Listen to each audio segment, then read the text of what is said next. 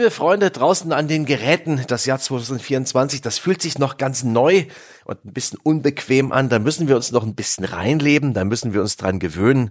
Wir müssen ein bisschen reinfinden und die Reinfindehilfe, ja, der Schuhlöffel für 2024, das soll dieser Podcast sein, zumindest wenn es um Spiele geht. Und reinhelfen werden euch Jochen Gebauer.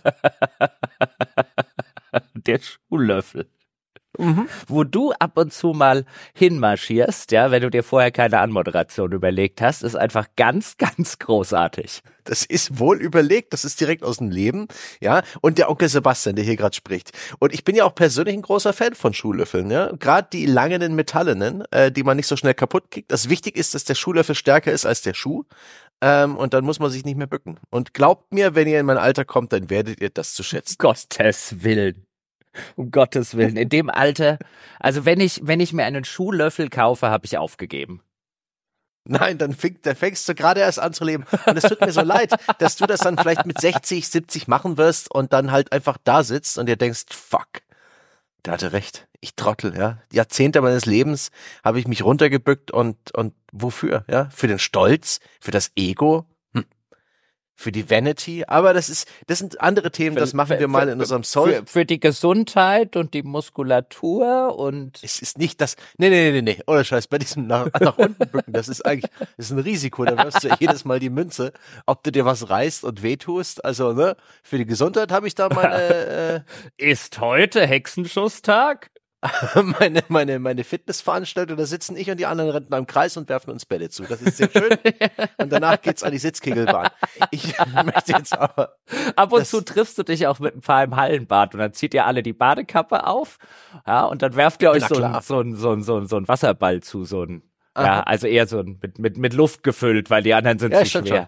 Meine, meine, meine fleischfarbene Badekappe, die hängt auch immer an der Garderobe. Oh Mann, Jochen, jetzt hier, jetzt aber mal Konzentration 2024.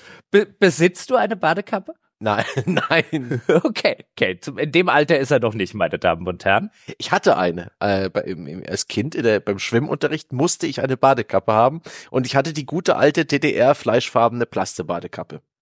Ja, nun, nun gut, ich bin nicht sicher, ja. ob ich jemals eine Badekappe besessen habe. Vielleicht hat man die als Kind tatsächlich beim Schwimmunterricht oder so, aber das kann ich mir nicht mhm. vorstellen, oder? Vielleicht.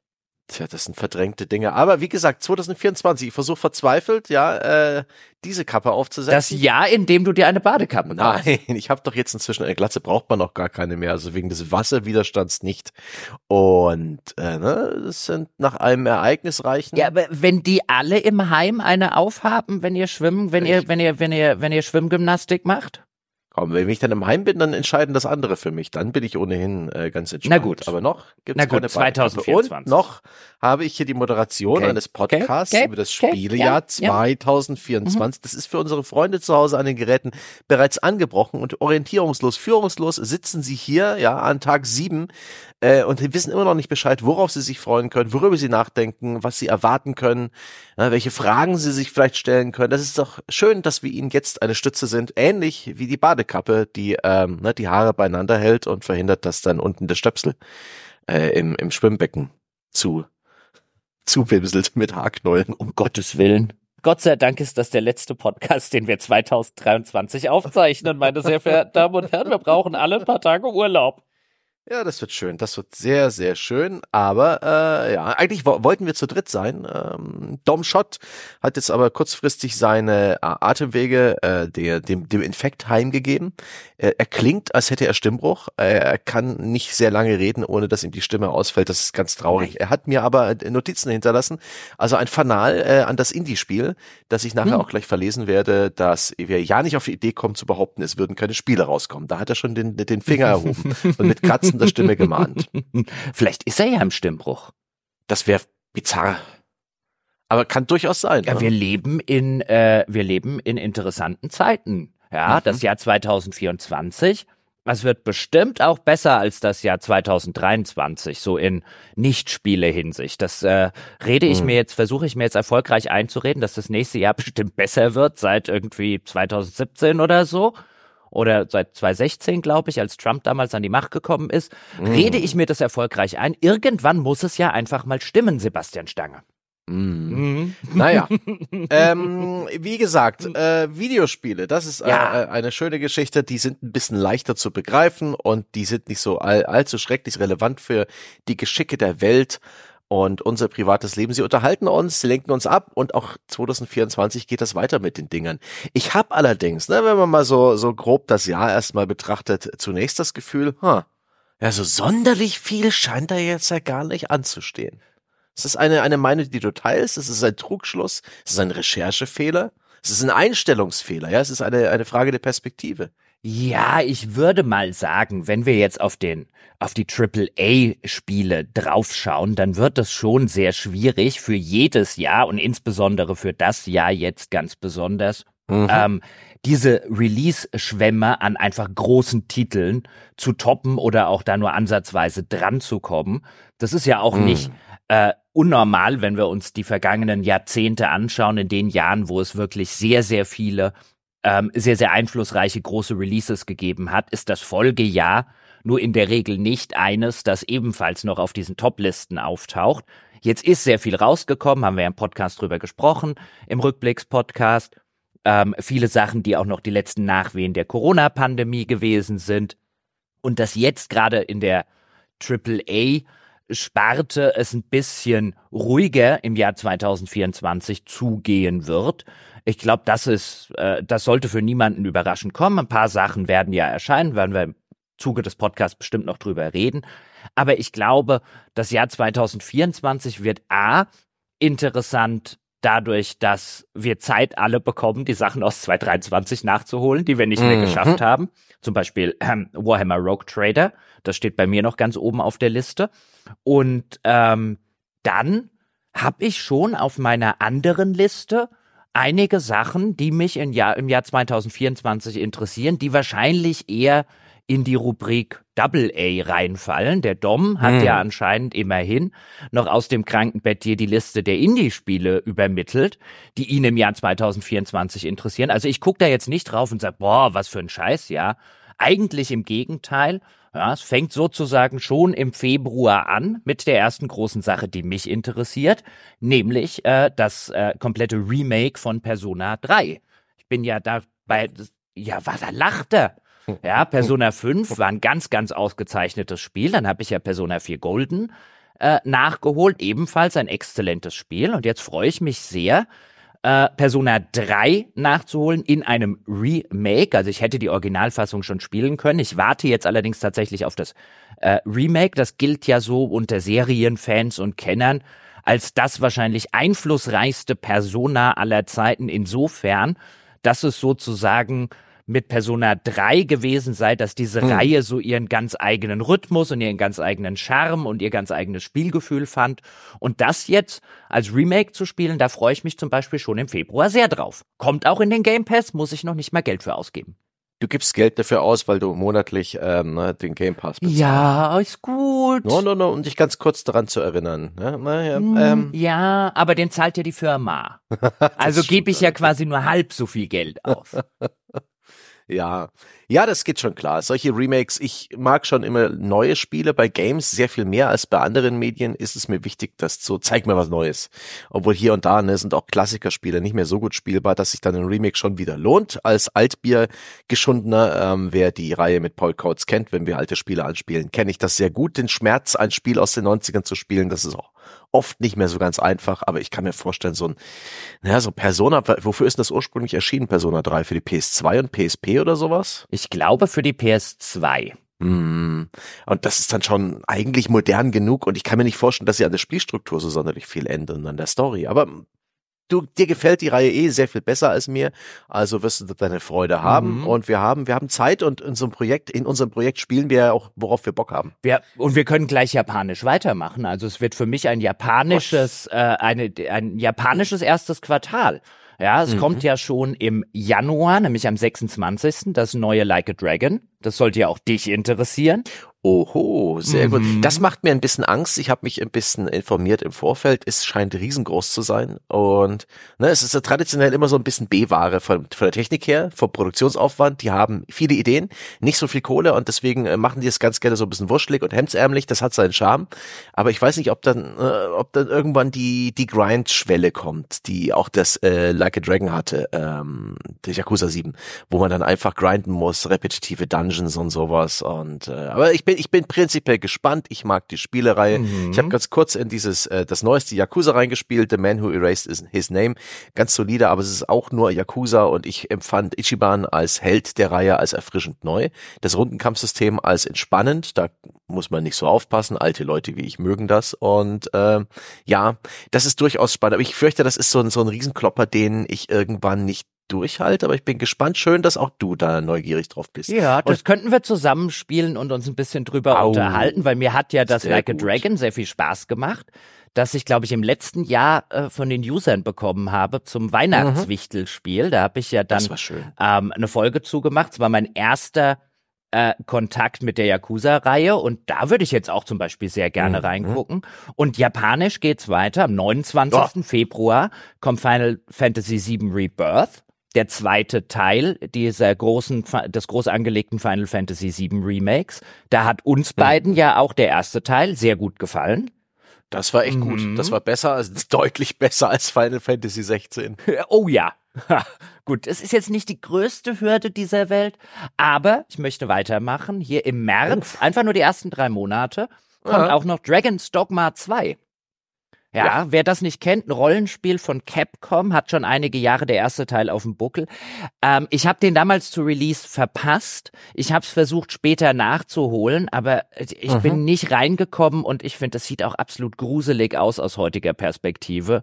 Ja, ähm, die Technik an mhm. sich ist nicht so gut gealtert. Das, ähm, das Spiel ist hochinteressant. Ich habe das auch nicht mhm, durchgespielt. Mhm, haben mir viele gesagt, ja, habe ich auch vielfach gelesen. Ja. Ich freue mich auf den zweiten Teil, der interessiert mich.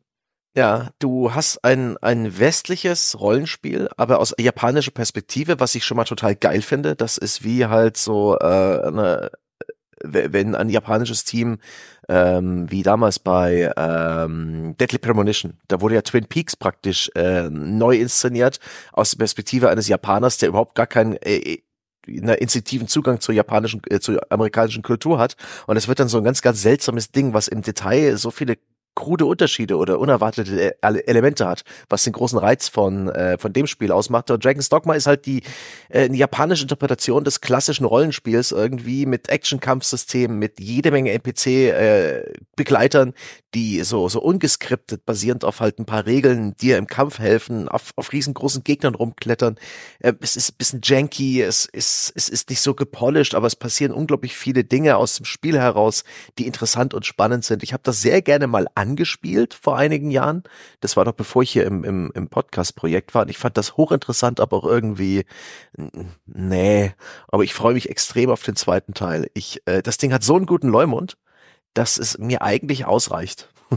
und das bisschen, was ich vom ersten Teil gesehen habe und so ein paar der, der Developer Insights, dass es eben, ne, obwohl da in viele Szenen in dem Trailer so aussehen, als wären sie geskriptet, dass die Entwickler vermeiden, da irgendwelche großen Skriptmomente einzubauen, dass es alles so ein bisschen aus dieser Rollenspiel-Sandbox entsteht, was an coolen Momenten da ist. Da kann ich mir auch vorstellen, dass für jeden coolen Moment auch äh, drei Janky-Momente passieren, aber das ist cool und ich mag diese, dieses, ähm, ja, westliche Rollenspiel aus ähm, japanischer Sicht.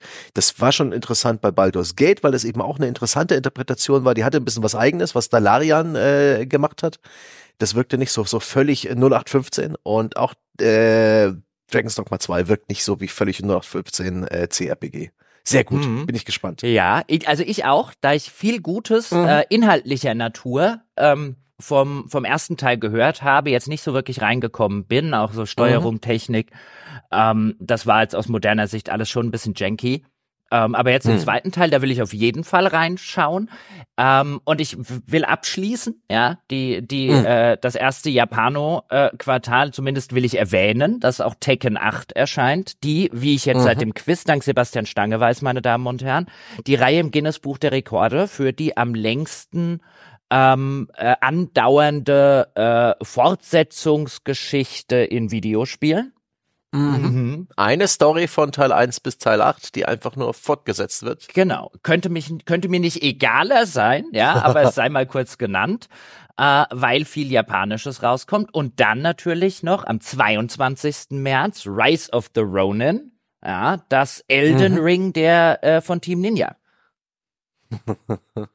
Daran werden sich wahrscheinlich die Geschmäcker scheiden. Team Ninja macht ja regelmäßig in den letzten Jahren so ähm, Spiele, die so ein bisschen äh, auf From Softwares und den Soulsborne Spuren sind. Das Neo 1 und 2 äh, oder war das nicht auch Wo Long Fallen Dynasty? War das nicht auch von Team Ninja? Da gucke ich jetzt ganz kurz. Ähm, Doch, das war auch von Team Ninja. Genau, ähm, und die sind, die mhm. sind halt, ähm, die sind schon sehr anders. Die, die, die brauchen ein völlig anderes Mindset, auch wenn die so ähnlich äh, angelegt sind. Das Wolong ist beispielsweise legendär dafür, dass es so einen ultra harten ersten großen Boss hat, an dem sie wirklich reihenweise die Spieler aufgeben und setzt ganz andere äh, Akzente so in Sachen Gameplay und, und Meisterung des Gameplays. Und deswegen, äh, noch technisch sind die Dinger jetzt nicht so das gepolischteste. Äh, andererseits hat Team Ninja immer so schön wilde Ideen und sagt manchmal einfach, fuck it, wir bauen es ein. Das ist äh, ne, bereits im Trailer hat man ja gesehen, dass ähm, dass unsere Spielfigur damals wie bei Assassin's Creed 2 oder einem der späteren Assassin's Creed so einen, einen Gleitschirm hat. Warum auch nicht? Das ist total geil. Und überhaupt, also wenn ich mir jetzt das erste Quartal anschaue, klar, da ist jetzt kein Starfield dabei bei den Sachen, die wir jetzt nennen.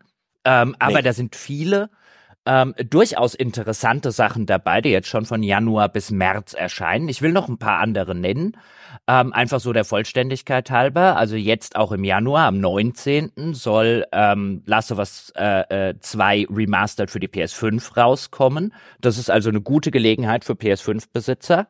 Ähm, das jetzt hoffentlich auch in gescheiter PS5-Optik nachzuholen, wer es noch nicht gemacht hat.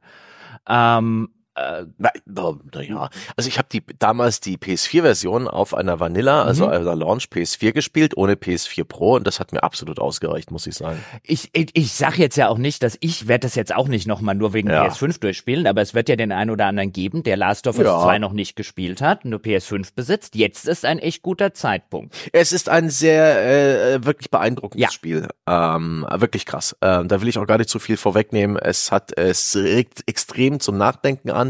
Das ist eins, über das man reflektiert, das auch ein bisschen übrig bleibt. Das ist eins, was ich nicht unbedingt mochte. Das ist nicht die, die, der Eskapismus und äh, das Szenario und die Story, auf die ich sonderlich Bock hatte beim Spielen. Das geht, äh, das, das geht an, an, an, an Orte und macht Dinge, die mir unangenehm waren, aber deswegen war es auch so wirkungsvoll. Das war hochinteressant. Dann ähm, erscheint der äh, Berliner Flughafen der Videospielgeschichte angeblich, ja, am 16. Was? Februar, Skull and Bones. Ah, ich dachte, du meinst Star Citizen. Sorry, ich habe schon ganz kurz nachgedacht. Aber ja, Skull, Skull and mhm. Bones hat endlich einen Release-Termin und das steht bei mir auch auf der Liste der Spiele, die ich unbedingt ausprobieren will. Angeblich gibt's ja irgendwie Fördermittel vom äh, von der Stadt Singapur, wo das äh, Entwicklerteam sitzt, Ubisoft Singapur. Und deswegen ist es einfach gewesen, das Spiel immer weiter zu verschieben. Solange es noch in Entwicklung ist, äh, können sie da auf die Förderung äh, bauen und müssen dieses Geld nicht sofort zurückzahlen. Und jetzt ist aus nach Ewigkeit, ne, das ist ja das Team, ähm, was federführend an diesem Spiel sitzt, war damals hinter der Ozean- und Schifffahrtssimulation von Assassin's Creed 4 Black Flag. Mhm, das müsste so 2014 rum, 15 rum, 14, 13, 13 sogar. Ja, okay. Ja, die entwickeln das halt erst so seit zehn Jahren oder so. Ja, die haben zwischendurch noch ein bisschen was anderes gemacht, ne? So wie es bei Ubisoft üblich ist, gibt's da äh, ne, alle all hands on deck bei diversen Spieleprojekten und weltweit äh, langen da die Studios so ein bisschen zusammen. Und die hatten so ein Ghost Recon Free-to-Play noch nebenher laufen. Aber ich glaube, das haben sie inzwischen ja, ja. auch ähm, aufgegeben. Aber die Wir hatten ja auch eine Folge über Ubisoft, ganz kurz, ähm, äh, mhm. wo mir ein Insider so ein paar äh, äh, Sachen oder uns gesteckt hat. Mhm. Ähm, und Skull and Bones, das muss wirklich in der, es muss die absolute Development-Hölle gewesen sein. Äh, da kann ich nur unsere Folge aus dem letzten Jahr zum Thema Ubisoft und den Sonntagspodcast mhm. nochmal empfehlen, falls den jemand nachhören möchte. Da hören Sie so Details, was bei Ubisoft, unter anderem bei Skull and Bones, nicht nur dort, ähm, so alles schiefgelaufen ist und vielleicht immer noch schief läuft, wer weiß. Mhm. Und ich glaube ja erst, dass das Ding erscheint, wenn es erschienen ist, dann wird es mich überhaupt nicht interessieren. Also ungefähr das, das Schiff sozusagen meines Interesses mhm. ist spätestens vor sechs Jahren oder so abgefahren. Und meine, meine, meine steile Horoskoptheorie ist jetzt, es wäre jetzt einfach zu sagen, boah, das wird voll der Autounfall oder sonst was. Ich glaube, das wird einfach irgend so ein, huh, ja, ist schon nicht ganz scheiße Spiel. Ja. Ja, ich, ich denke auch so. Was Ubisoft hat ja durchaus einen langen Atem, was die Service Games angeht, sowas wie ein Steep oder Riders Republic oder The Crew. Das sind jetzt jeweils ähm, so Service Games und äh, groß angelegte Online äh, Mehrspieler MMO-artige Dinge, die allesamt nicht durch die Decke gegangen sind, aber die ihr Publikum gefunden haben, die sich offensichtlich noch irgendwie lohnen, wo eine Season nach der anderen dann jetzt durchgeführt wird und das wird so ein bisschen nachversorgt, ohne dass ich jetzt großartig davon Notiz nehme. Also, also, also, dass es sich groß, äh, also, dass es ein Publikum, ja gut, ein Publikum wird's schon finden. Ja. Ähm, äh, weil die meisten dieser Spiele, wenn sie halt groß genug produziert sind und so weiter, werden schon ein gewisses Publikum ja. finden. Ich glaube nicht, dass es erfolgreich sein wird und ich bin gespannt, ob das ein Fall wird, wo Ubisoft am Ende einen auf Anthem macht, dieses äh, gescheiterte oh. Service-Game von BioWare, das relativ schnell stillgelegt wurde, oder ob sie den umgekehrten Fall gehen und sagen, hier Sunk Cost Fallacy the Video Game, das jetzt haben wir das schon gemacht, ja, haben sozusagen dem schlechten Geld ständig Gutes hinterhergeworfen. Jetzt machen wir das auch bis zum bitteren Ende ja, und bringen da noch Inhaltsupdates und Zeug raus mhm. und versuchen auf Teufel komm raus, dass das so ein bisschen wird wie unser, ähm, wie ist das Ding doch gleich, was später dann bei Ihnen so ein bisschen durch die Decke gegangen ist? Rainbow Six Siege, genau. Rainbow Six Siege war das. Mhm. Wir versuchen da noch irgendwie ein Rainbow Six Siege draus zu machen. Ich glaube, das Ding ist kommerziell dead on arrival. Ich weiß es nicht, du. Das Szenario ist richtig stark. Also Piraten, eigenes Piratenschiff, da ist ja. Ja, verkau Piraten verkaufen sich ja ständig. Frag mal Mimimi. Ja, ich meine, ja, Mimimi hat sich versucht, zwischen Baldur's Gate und Starfield zu drängeln. Ja, aber die Piraten haben, glaube ich, auch nicht geholfen. Nee, die haben, hm, nee, die haben nicht geholfen. Auch ihr, ihr in ihr Genre, ne, bei Curse Crusade, nicht Curse Crusade. Ich sag jedes Mal Curse Crusade. Es ist The Cursed Crew und das Spiel hieß. Es hat aber auch den, den Spieletitel der Shadow der, Gambit. Shadow Gambit. Der Spieletitel ist reines Teflon für mein Gehirn. Wo wird reingeworfen und ohne irgendwelchen Kontakt flutscht das dann unten wieder raus. Ähm, gut. Ja, ist ein bisschen wie Rizinusöl auf die andere Richtung. Ja, ja, ja. Oder ein Jochen-Monolog und meine Ohren. oh. Nein. Hinten raus noch um die Kündigung gebettelt. Fast ein Jahr geschafft und dann im letzten Podcast sauber in die Hose gekackt. äh, ja, nee, ähm, äh, Viele Leute lieben bis heute die Seefahrt aus, äh, aus Black Flag, aus Assassin's Creed Black ja Flag. Das wurde ja später immer noch ein bisschen weiter ähm, geführt, aber nie mehr in dem Ausmaß. Und jetzt kommt ein Spiel, das sich rein darauf konzentriert. Wenn sie die Atmosphäre gut packen, wenn sie ähm, schöne Systeme einbauen, dass es Spaß macht, das eigene Schiff weiterzuentwickeln und die Crew anzuheuern und diese auf jeden Fall ordentlich Shanty singen zu lassen, das könnte der Mikrotransaktions-DLC sein, der am allerbesten funktioniert. Sie hatten ja für Black Flag auch einen wirklich guten Sänger oder eine gute Crew dafür, die diese äh, Shanty Shanties mhm. eingesungen haben. Das Album ist bis heute sehr empfehlenswert. Einfach mal bei YouTube suchen. Es ist ihnen völlig zuzutrauen, dass wir das Spiel installieren und es ist kein Shanty drin das ist das Schlimme daran. Und ich, ich weiß nicht, das ist ja auch so bizarr, dass ich dieses Spiel bereits gespielt habe auf der Gamescom. Ich weiß gar nicht mehr wann, 2020 oder sowas. Nee, eher vor, vor Corona noch. Und das ist auch total krass. Da war das bereits spielbar und es war prinzipiell nicht so weit weg von dem, was in Black Flag drin war. Natürlich so ein bisschen mehr Service-Game und noch ein bisschen in der Findungsphase. Die ursprüngliche Idee war ja ne, so eine gemeinsam genutzte Open World mit PvE, aber auch PvP. Ja, und da gehen Spiele ihren Quests nach, müssen aber auch gucken, dass sie nicht gesniped werden von anderen Spielern und so. Ich glaube, das ist alles längst dahin. Im letzten Trailer, den ich sah, habe ich gesehen, wie ein Schiff an der Küste ähm, auf äh, äh, irgendwie auf, auf Felsen und Bäume schießt, um Ressourcen abzubauen. oh Gott, da haben sich dann auch schon wieder meine Augenbrauen in Richtung äh, Hinterkopf verabschiedet. Aber äh, weil es gibt nichts Schlimmeres als Ressourcen abbauen und, und den damit verbundenen Grind und das damit verbundene Crafting. Aber ich will es einfach nur sehen. Ich bin super gespannt darauf, ähm, schon allein um zu sagen, für, für das T-Shirt, ja, Skull and Bones 2024, ich war dabei. wo man auch dabei sein kann, ja, und wo Dead on Arrival, glaube ich, auch leider Gottes ziemlich passt. Ähm, jetzt muss ich aufpassen, ich habe, äh, äh, mir hat jemand eine liebe E-Mail geschrieben, ähm, dass wenn ich doch mal solche englischen idiomatischen Ausdrücke benutze, ich vielleicht kurz mhm. erklären kann, was ich damit meine. Mhm. Ähm, und das war lieb geschrieben und deswegen mache ich das ganz kurz, weil ich den Ausdruck gerne benutze. Dead on arrival, also tot bei Ankunft, man kann es sich schon denken, ähm, kommt wahrscheinlich ähm, daher aus der, der, dem Sprech von Notarztsanitätern oder so, im Englischen mhm. schon längst umgangssprachlich, nämlich dass quasi, wenn der Notarzt ankommt, ist der äh, vermeintliche Patient schon gestorben und ähm, ein bisschen so vermute ich das bei Skull and Bones, ja, dass das quasi schon tot ist, mhm. wenn es rauskommt. Und Ja, wir sind ja noch im ersten Quartal. 20. März, der Reboot von Alone in the Dark von THQ Nordic. What could possibly go wrong? das wird super. Da freue ich mich auf die auf die äh, Zusammenschnitte der der der Bugs und Glitches und seltsam. Äh, wer macht das? Wer macht denn das eigentlich? Muss ich ganz kurz mal schauen. Ähm, ja, also bei dem Laden wie Das macht ein Studio, das mir überhaupt nichts gesagt hat. Äh, das habe ich mir aufgeschrieben extra, genau deswegen. Ah, ah, äh, äh, Pieces Interactive. Hier ist es. Aha. Ja, das ist tatsächlich, das sagt mir exakt nichts. Mhm. Und ähm, ähm ich, ich, also es wäre ja der Reihe zu wünschen, ähm, und bestimmt auch den beteiligten Menschen bei Pieces Interactive, unbekannterweise, wenn das Ding mal mit einem Reboot wieder ein Erfolg werden würde. Sie haben es ja auch verschoben. Ja, weil sie in diesem, wie sie sich ausdrückten, verrückten Oktober 2023 nicht auch noch erscheinen wollten. Jetzt kann man natürlich denken, hm, lag es nicht vielleicht auch daran, dass es wirklich noch nicht fertig war oder ein Bugfestival oder sonst was? Mhm. Jetzt wollen wir mal im Zweifel sozusagen für Alone in the Dark sagen, dass sie sich dann die vielleicht zusätzlichen Monate auch noch genommen haben, um da ein bisschen Polish zu machen. Also man kann ja wirklich äh, hoffen nach den Reihenfällen dieser, dieser mhm. altehrwürdigen Reihe äh, in ihrer jüngeren Geschichte, dass da wieder was draus wird. Alleine mein, meine Zuversicht, ja, ich lasse mich gern positiv überraschen, ähm, aber ich glaube, das wird der nächste größere Reinfall oder steht zu befürchten von THQ äh, Nordic ja. und ähm, das ist ja sowieso ein Publisher.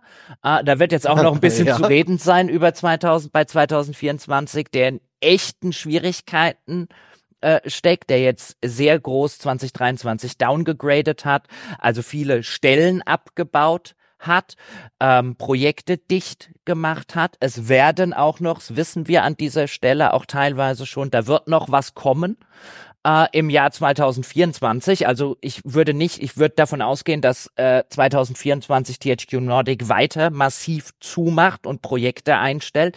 Das heißt, ja. die brauchen Geld. Die brauchen ganz mhm. dringend Geld und haben, glaube ich, Alone in the Dark nicht aus dem Oktober verschoben äh, auf den auf den März, ähm, einfach weil ihnen der Oktober im Release mäßig zu verrückt gewesen ist. Das ist eine, das ist ein Move, den macht in der Regel ein Studio und ein Publisher, die sich einfach leisten können. Und mhm. hier wirkt das sehr auf mich wie es ist wieder so ein, weißt du, im besten Falle ist es so ganz nett, ja, so ein, so, ja. so ein Biomutant, ja, wo der eine oder andere mhm. sagt, ja, ich mochte das eigentlich, bis auf die Bugs jetzt bei Release, aber ich glaube nicht an den ganz großen Wurf und ich glaube, das nee. wird halt sozusagen einer der nächsten Sargnagel bei, bei THQ Nordic und wenn ich mich ganz weit aus dem Fenster lehne, wobei ich nicht weiß, wie weit das ist, wenn 2024 das Ende von THQ Nordic und der Embracer Group, die dahinter steht, äh, sein wird, wird es innerhalb der Branche kein Mensch wundern. Meinst du gleich das Ende? Das ist auch ein interessantes Metathema, aber ähm, ne, es ist ja äh, so ein, so ein, so ein, ein CEO, der den Shareholdern verantwortlich ist und Embracer ist halt mal ein Aktienunternehmen, die jetzt auch in den letzten Jahren sehr viel Geld und Investoren äh, ne, an Land gezogen haben und die jetzt auch in der Krise stecken, eben weil dieses ewige Wachstum nicht weiterging, weil ein geplanter zwei Milliarden Dollar schwerer Deal äh, nichts geworden ist, äh, angeblich äh, Saudi-Arabien. Ähm, und deswegen sind sie jetzt in der Krise, weil sie praktisch mit dem guten Geld schon gerechnet haben und das endlose Wachstum da nicht weitergehen konnte. Uiuiui, und jetzt kostet plötzlich Geld Geld mit Zinsen und sowas. Ähm, normalerweise gehört es ja dann zum Basic Skillset von so einem CEO, ne, mit, äh, mit Segen des Aufsichtsrates alles gesund stoßen. Ne? Ab, abschneiden, was sich nicht lohnt, reduzieren, konsolidieren, Entlassungen und so weiter, bis man dann äh, die Firma hat, die, die, bis die gesunde Firma übrig bleibt, die wieder Profite macht. Und das ist ja auch der Plan von dem Lars Wengefors, der, ähm, dem CEO, das, der, den Plan hat er auch schon in einem öffentlichen Brief an die Shareholder und in diversen Interviews erklärt und man sei da mittendrin und will das ja auch im, im Frühjahr abgeschlossen haben bin sehr gespannt. Also A, ob, ob das, äh, wie das noch weitergeht. Du hast gemeint, da kommt noch was, da bin ich mir auch ziemlich sicher.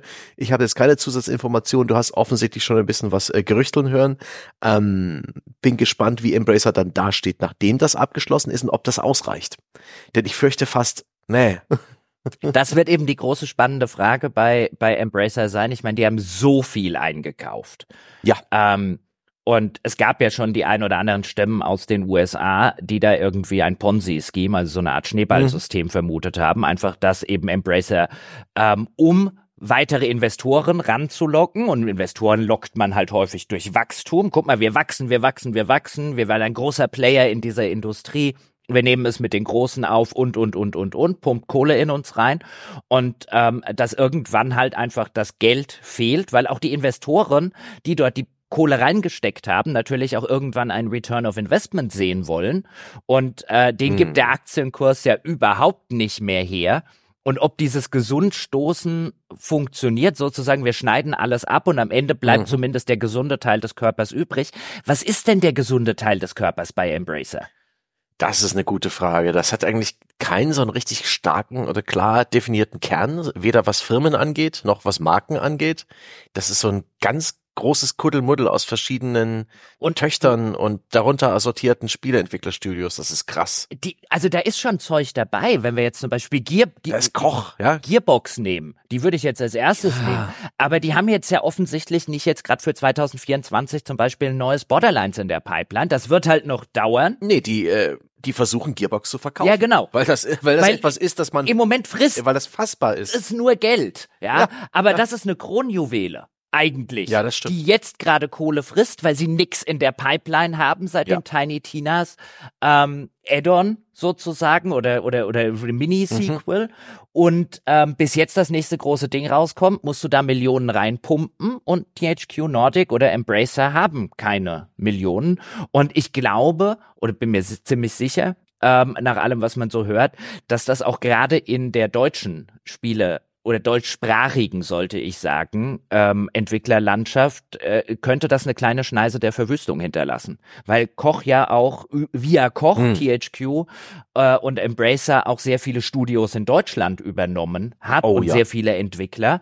Und ähm, da sieht alles, was man hört, nicht sehr, sehr rosig aus. Und man könnte jetzt sogar hm. so weit gehen und sagen, dass so ein bisschen die, das neue Aufstreben der deutschen Entwicklerszene, was wir in den letzten Jahren ähm, erlebt haben, ja nicht zuletzt querfinanziert wurde durch THQ Nordic, die ja. sehr viele Sachen, weißt du, Keen Games und ähm, äh, wo sie jetzt Handy die Hälfte Games. Handy Games, King Games haben sie jetzt die Hälfte raus. Nee, das war bei Fish Labs, Entschuldigung, nicht das King Games. King Games ist wieder was anderes. Das war Fish Labs, wo sie jetzt die halbe Belegschaft rausgeschmissen haben. Black Forest Games, Piranha Bytes. Die Liste könnte man noch sehr lange fortsetzen. Und ähm, wenn THQ Nordic das macht, was ja auch der Lars Wingefors schon zwischen den äh, Zeilen hat anklingen lassen, nämlich den absoluten Kahlschlag, dann wird in Deutschland oder im deutschsprachigen Raum, sind ja auch österreichische Entwickler teilweise mhm. betroffen, ähm, wird das eine kleine Schneise der Verwüstung hinterlassen. Und ich bin mal gespannt, wie der, die deutsche Entwicklerszene nach dem Jahr oder zur Hälfte des Jahres 2024 tatsächlich aussieht. Ich glaube, da suchen viele einen Job. Ja, ja, da wird's auch äh, hoffentlich äh, sind die Zinsen wieder ein bisschen niedriger, dass äh, sich dann eben geschasste Entwickler wieder zusammentun und neue Studios gründen können, denn das wird zwangsläufig nötig sein ähm, und das ist zu erhoffen, ne? weil sonst gehen uns ganz viele Fachleute verloren, indem sie dann doch die Branche wechseln und in irgendwelche Visualisierungen gehen, in die Autobranche und so weiter. Und dann ist dann ist es gute Fachpersonal und Leute mit Ambitionen weg, denn das ist auch irgendwie was wert und eigentlich schützenswert ein Stück weit, dass sich da überhaupt Leute zusammenfinden und Videospiele machen wollen. Mann, Mann, Mann. Dazu kommt noch das Thema Förderung. Die Fördertöpfe sind ja die klassischen, die 50 Millionen pro Jahr fürs Jahr 2024 bereits ausgebucht wegreserviert, aber es gibt ja noch ein bisschen Sonderförderung über das Kulturministerium. Ähm, 33 Millionen nächstes Jahr. Bin sehr gespannt, wie das läuft. Ob es da nicht noch eine, eine, eine, eine Behördenposse gibt ringsrum und ein paar Skandale und ein bisschen Kopfschütteln und ein bisschen Frust. Ich rechne fest damit, aber das äh, ist natürlich auch nichts, was, äh, was alles wieder gut macht. Es wird ein, es wird ein schwieriges Jahr, denke ich, hinter den mhm. Kulissen. Für die Spiele Schaffenden wird das echt äh, Boah, also wer jetzt schon auf Kante genäht hat, der, der muss, der muss, boah, der muss echt Glück haben nächstes Jahr. Äh, zumal ja bei der, was bei der Förderung noch dazu kommt, ähm, jetzt haben wir ja schon gesehen, wie jetzt zum Beispiel bei Fish Labs, ähm, die haben ja eine Millionenförderung für ihr nächstes großes Ding Millionen, bekommen. Ja. Ähm, und das Ding, für das sie die Förderung bekommen haben, wird jetzt eingestellt. Ja. So, das heißt, die fünf Millionen, die sozusagen für keinen anderen mehr da waren, werden jetzt überhaupt nicht genutzt. Die werden dann, also mhm. die sind garantiert noch gar nicht ausbezahlt gewesen, zumindest ein, der, der größte Teil davon. Mhm. Das heißt, das ist jetzt nichts, nicht falsch verstehen, meine Damen und Herren, ja, wo man jetzt sagen, da wurden fünf Millionen verbrannt oder so. Das Geld ist nicht weg in diesem Sinne, aber es A fehlt es anderen Studios, die eben leer ausgegangen sind, letztes Jahr, als plötzlich die Töpfe leer gewesen sind. Und B wird das sehr wahrscheinlich nicht das einzige äh, dieser Projekte sein, kann ich mir sehr gut vorstellen, nach allem, was man so hört. Ähm, und dann sitzt auch irgendwann eine Politik da und sagt, wieso vergeben wir denn eigentlich jährlich so und so viele Millionen, ja, wenn keine Ahnung, 20 Millionen, ja, sozusagen in Dinge, die dann eh wieder eingestellt werden, wandern. Also das ist nicht gut, sozusagen für den Subventionsstandort Deutschland, ja, wenn, wenn so große Summenprojekte plötzlich sang- und klanglos eingestampft werden. Das steht jetzt, steht man jetzt in der Politik wahrscheinlich, insbesondere, wir wissen ja alle, gerade muss auch insbesondere das deutsche Wirtschaftsministerium sehr, sehr sparen, ja, mhm. Haushaltsprobleme hier und da. Da steht man jetzt wahrscheinlich nicht da und sagt, na, das ist aber eine Zukunftsbranche, ja, in die müssen wir nächstes Jahr nochmal Kohle reinpumpen oder sogar mehr Geld reinpumpen, wenn sozusagen die Dinge, die hoch gefördert werden, kaum dass sie mit ihnen begonnen wurde, sang- und klanglos eingestampft werden. Ja. Also kein gutes ja. Argument, um nächstes Jahr hinzugehen und zu sagen, wir wollen wieder volle Fördertöpfe. Ja, es braucht mal wieder so eine richtig geile Erfolgsgeschichte Made in Germany, aber das stehen die Chancen auch gerade schlechter denn je. So ein blöder Mist. Ja, gerade also die, die, die deutsche Branche, also es wird natürlich auch danach, nach 2024, noch eine deutsche Entwicklerszene und eine lebendige deutsche Entwicklerszene geben.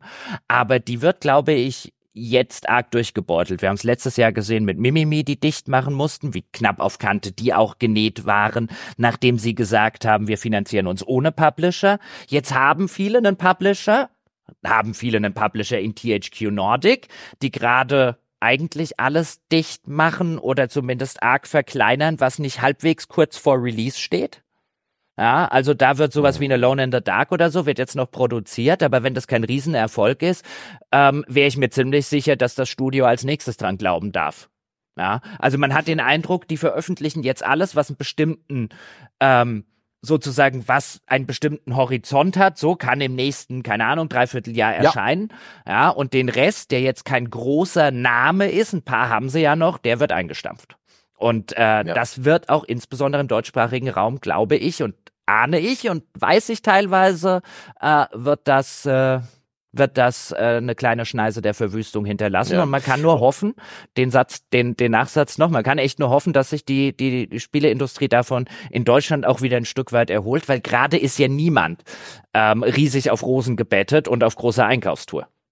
Eben, das ist das Schlimme daran. Und das ist echt, wie sich da sozusagen die ganze deutsche Branche sozusagen so an, äh, zu großen Teilen diesem einen äh, Publisher gegenüber exponiert hat und dadurch auf Gedeih und Verderben bis an sein Schicksal geknüpft hat, ist abgefahren. Und auch so eine langfristige Taktik, dass man erstmal alles cancelt, was nicht demnächst in Geld äh, umgeformt werden kann, ist eben auch keine langfristig funktionierende Taktik. Das, das bringt kurz Kohle, aber wenn da jetzt so viele Projekte wie das bei Fish Labs ähm, eingestellt werden, dann ist ja dann sind die Spiele-Releases in zwei, drei Jahren gefährdet und da passiert auch nichts. Also das ist nur eine Notlösung und das ist, oh, da schaudert's mich und da bin ich froh, dass wir da irgendwie nicht nicht direkt drin stecken, dass wir uns mit solchen Problemen äh, für unser Projekt nicht rumschlagen müssen, dass das unsere Existenz nicht irgendwie betrifft. Und ich wünsche ich allen Leuten, die da irgendwie drin stecken, direkt oder indirekt, viel Glück, gutes Händchen und dass das alles glimpflicher abläuft, als wir es befürchten. Oh Mann. Es ist ja, ist ja auch THQ Nordic ist ja interessanterweise nicht der einzige ähm, dieser, man würde jetzt sagen, Double-A-Publisher, mhm. ähm, die ein bisschen auf die Nase gefallen sind mit ihrer Expansionsstrategie. Ähm, natürlich jetzt, glaube ich, niemand so extrem, hat auch niemand so extrem expandiert wie jetzt THQ Nordic, aber man könnte zum Beispiel zu Paradox gucken. Jetzt abseits von mhm. ihren Kern-Hardcore-Strategie-Spielen, die auch weiterhin natürlich ihr Publikum haben werden, haben die ja auch in einem ähnlichen Zuge wie THQ Nordic versucht, sich weiter zu diversifizieren, auch weiter zu expandieren und halt mehr zu sein, als halt einfach nur, wir sind die Leute, die immer mal wieder neues Europa Universalis und Crusader Kings machen. Ähm, wir haben unfassbar viel Geld, wie mhm. man hinter den Kulissen hört, in das Lit in das Lamplighters League gepackt. Und wenn Sie davon noch nie was gehört haben, meine sehr verehrten Damen und Herren, davon hat ungefähr noch niemand was gehört. Ähm, das soll noch nicht mal ähm, sonderlich schlecht sein. Das ist so ein, was ist das, so ein Koop Indiana Jones trifft auf XCOM. Ja, und noch ein bisschen Echtzeitstrategie mit irgendwie drin. Oh. Ja. Ähm, und ähm, da mussten sie jetzt, glaube ich, 22 Millionen oder sowas dafür abschreiben. Ja, die sind einfach versenkt, weil das ist quasi mhm. erschienen und niemand hat das bemerkt. Und mhm. ähm, was jetzt auch ein gutes Beispiel für 2024 ist, weil das soll es ja erscheinen, wird das Vampire Bloodlines 2 sein. Ja, auch mit ja. großem äh, mit großem äh, Tamtam angekündigt, ja, ein ein Kultklassiker der Rollenspielgeschichte, der erste Teil. Und äh, da haben sie ja mittlerweile den Entwickler äh, gewechselt und alles nochmal auf äh, mhm. äh, alles noch mal auf neu und auf links gedreht. Und das wird halt auch die Frage. A, also das wird mehr Leute interessieren, wenn es erscheint, als das Lamplighters League, aber ähm, das, das, das könnte halt auch ein dickes, fettes Geldgrab für, für Paradox gewesen sein. Will damit sagen, also es gibt auch noch andere Publisher, ähm, die vielleicht demnächst auf die Idee kommen, dass sie doch wieder bei ihren Leisten bleiben als Schuster. Ja, ja. Ist schon, ist schon krass. Auch so, so wie, was hatten wir? Hat nicht Thunderful, dieser skandinavische Publisher, auch irgendwie ein bisschen was eingekauft in Deutschland? Weiß gar nicht, wie es denen geht. Und da gibt's auch noch ein paar andere. Oh, und auch sonst so in der Branche. Bei Unity krachte es ja die ähm, Hasbro. Es ist zwar jetzt nicht direkt Gaming, aber Hasbro hat irgendwie tausend Stellen bei Wizards of the Coast gestrichen. Den, äh, was ist Magic the Gathering? Ganz krass. Mhm. Du, was, was du halt, finde ich, siehst, mittlerweile immer stärker, ist, dass der Markt in diesem, ich würde jetzt mal sagen, Double-A-Segment ähm, mhm. einfach auch arg überlaufen ist. Da, da drängen sich mittlerweile viele Publisher und auch viele kleinere, mittlere Studios in Eigenregie, wenn man jetzt zum Beispiel sowas wie das Shadow Gambit von Mimimi nennt, dass man mm. ja durchaus, wenn man will, in das Double-A-Segment packen kann. Da gibt's ja eh keine so klare Abgrenzung, was ist A, was ist Double-A. Aber ja. da erscheint halt so viel und von diesem Kuchen wollen so viele Leute was abhaben. Dann haben wir halt immer den Flaschenhals der medialen Aufmerksamkeit, ja, durch den es zum Beispiel Lamplighters League halt einfach nie geschafft hat. Nee. Ähm, um überhaupt. Ein Curse, äh, genau. Ein Shadow Gambit auch nicht, ja. Genau, um einfach wahrgenommen zu werden von einer größeren Öffentlichkeit. Und dann sind halt schnell, wie bei dem Lamplighters League, sind halt schnell mal auch in dieser Größenordnung 20 Millionen weg ähm, ja. die ein Unternehmen, das jetzt nicht EA ist oder ähm, oder naja Ubisoft vielleicht noch teilweise nicht einfach mal so schnell schlucken kann. Mhm. Und da wird es, glaube ich, gerade auch, wenn wir 2024 das Ganze merken, ähm, wird es auch eine Marktbereinigung sozusagen geben. Ja. Da, da streiten zu viele Spiele. Ich würde noch nicht mal sagen um zu wenig Spieler. Ich würde sagen um viel zu wenig Öffentlichkeit. Das war auch ein verflixtes Spieljahr 2023. Das hat, glaube ich, niemand am Anfang des Jahres oder halt im Vorfeld äh, auf dem Radar gehabt, dass es so ein krasses Release-Jahr wird und Spieleentwicklung dauern halt ein paar Jahre. Die werden ein bisschen im Voraus geplant und ich bin mir sicher, gerade bei diesen Double-A-Produktionen, die äh, die Planungen und die, die Berechnungen, was man so erwartet an Umsätzen und wie sich das verkauft und wann das erscheint und wie viel das kostet, die waren sicherlich mit bestem Wissen und Gewissen gemacht, aber dann war 2023 so krass, das sind ja allein zwei Monate für äh, Starfield und für Baldur's Gate 3 an Aufmerksamkeit komplett verschütt gegangen. Und so haben Spiele dramatisch schlechter performt, als es auch äh, ähnliche Spiele in 2024 tun werden. Wenn wir uns jetzt die Release-Liste anschauen, da haben solche Spiele mehr Zeit. Das ist wie so ein Wald. Ja? Im, äh, in 2023 waren da ganz viele große Bäume und die kleinen Büsche hatten kein Licht. Und ich sehe den Mischwald sehr viel gesünder im, in 2024, wo es eben auch Zeiten gibt, wo einfach nicht so viel rauskommt. Ich kann mir vorstellen, gerade im Sommer ähm, und im Frühjahr vielleicht auch noch ein bisschen, obwohl das früher eigentlich ganz gut mit festen Releases schon besetzt ist, dass es da auch Platz gibt für Double-A-Produktionen, für mhm. nischigere Sachen. Aber ähm, ja, ob, ob immer noch die Leute die das Durchhaltevermögen haben und das Vertrauen in solche Projekte. Ich sehe da auch aber auch Publisher, die das schon immer gut machen und können. So ein Focus, nein, Focus Home Interactive. Ich glaube, Focus zu sagen, da habe ich irgendwann mal einen bösen Kommentar gelesen, ist völliger Blödsinn. Äh, also Focus macht das immer gut. Die haben ein gutes Auge für ihre Nischen, für die Projekte, für die Budgets.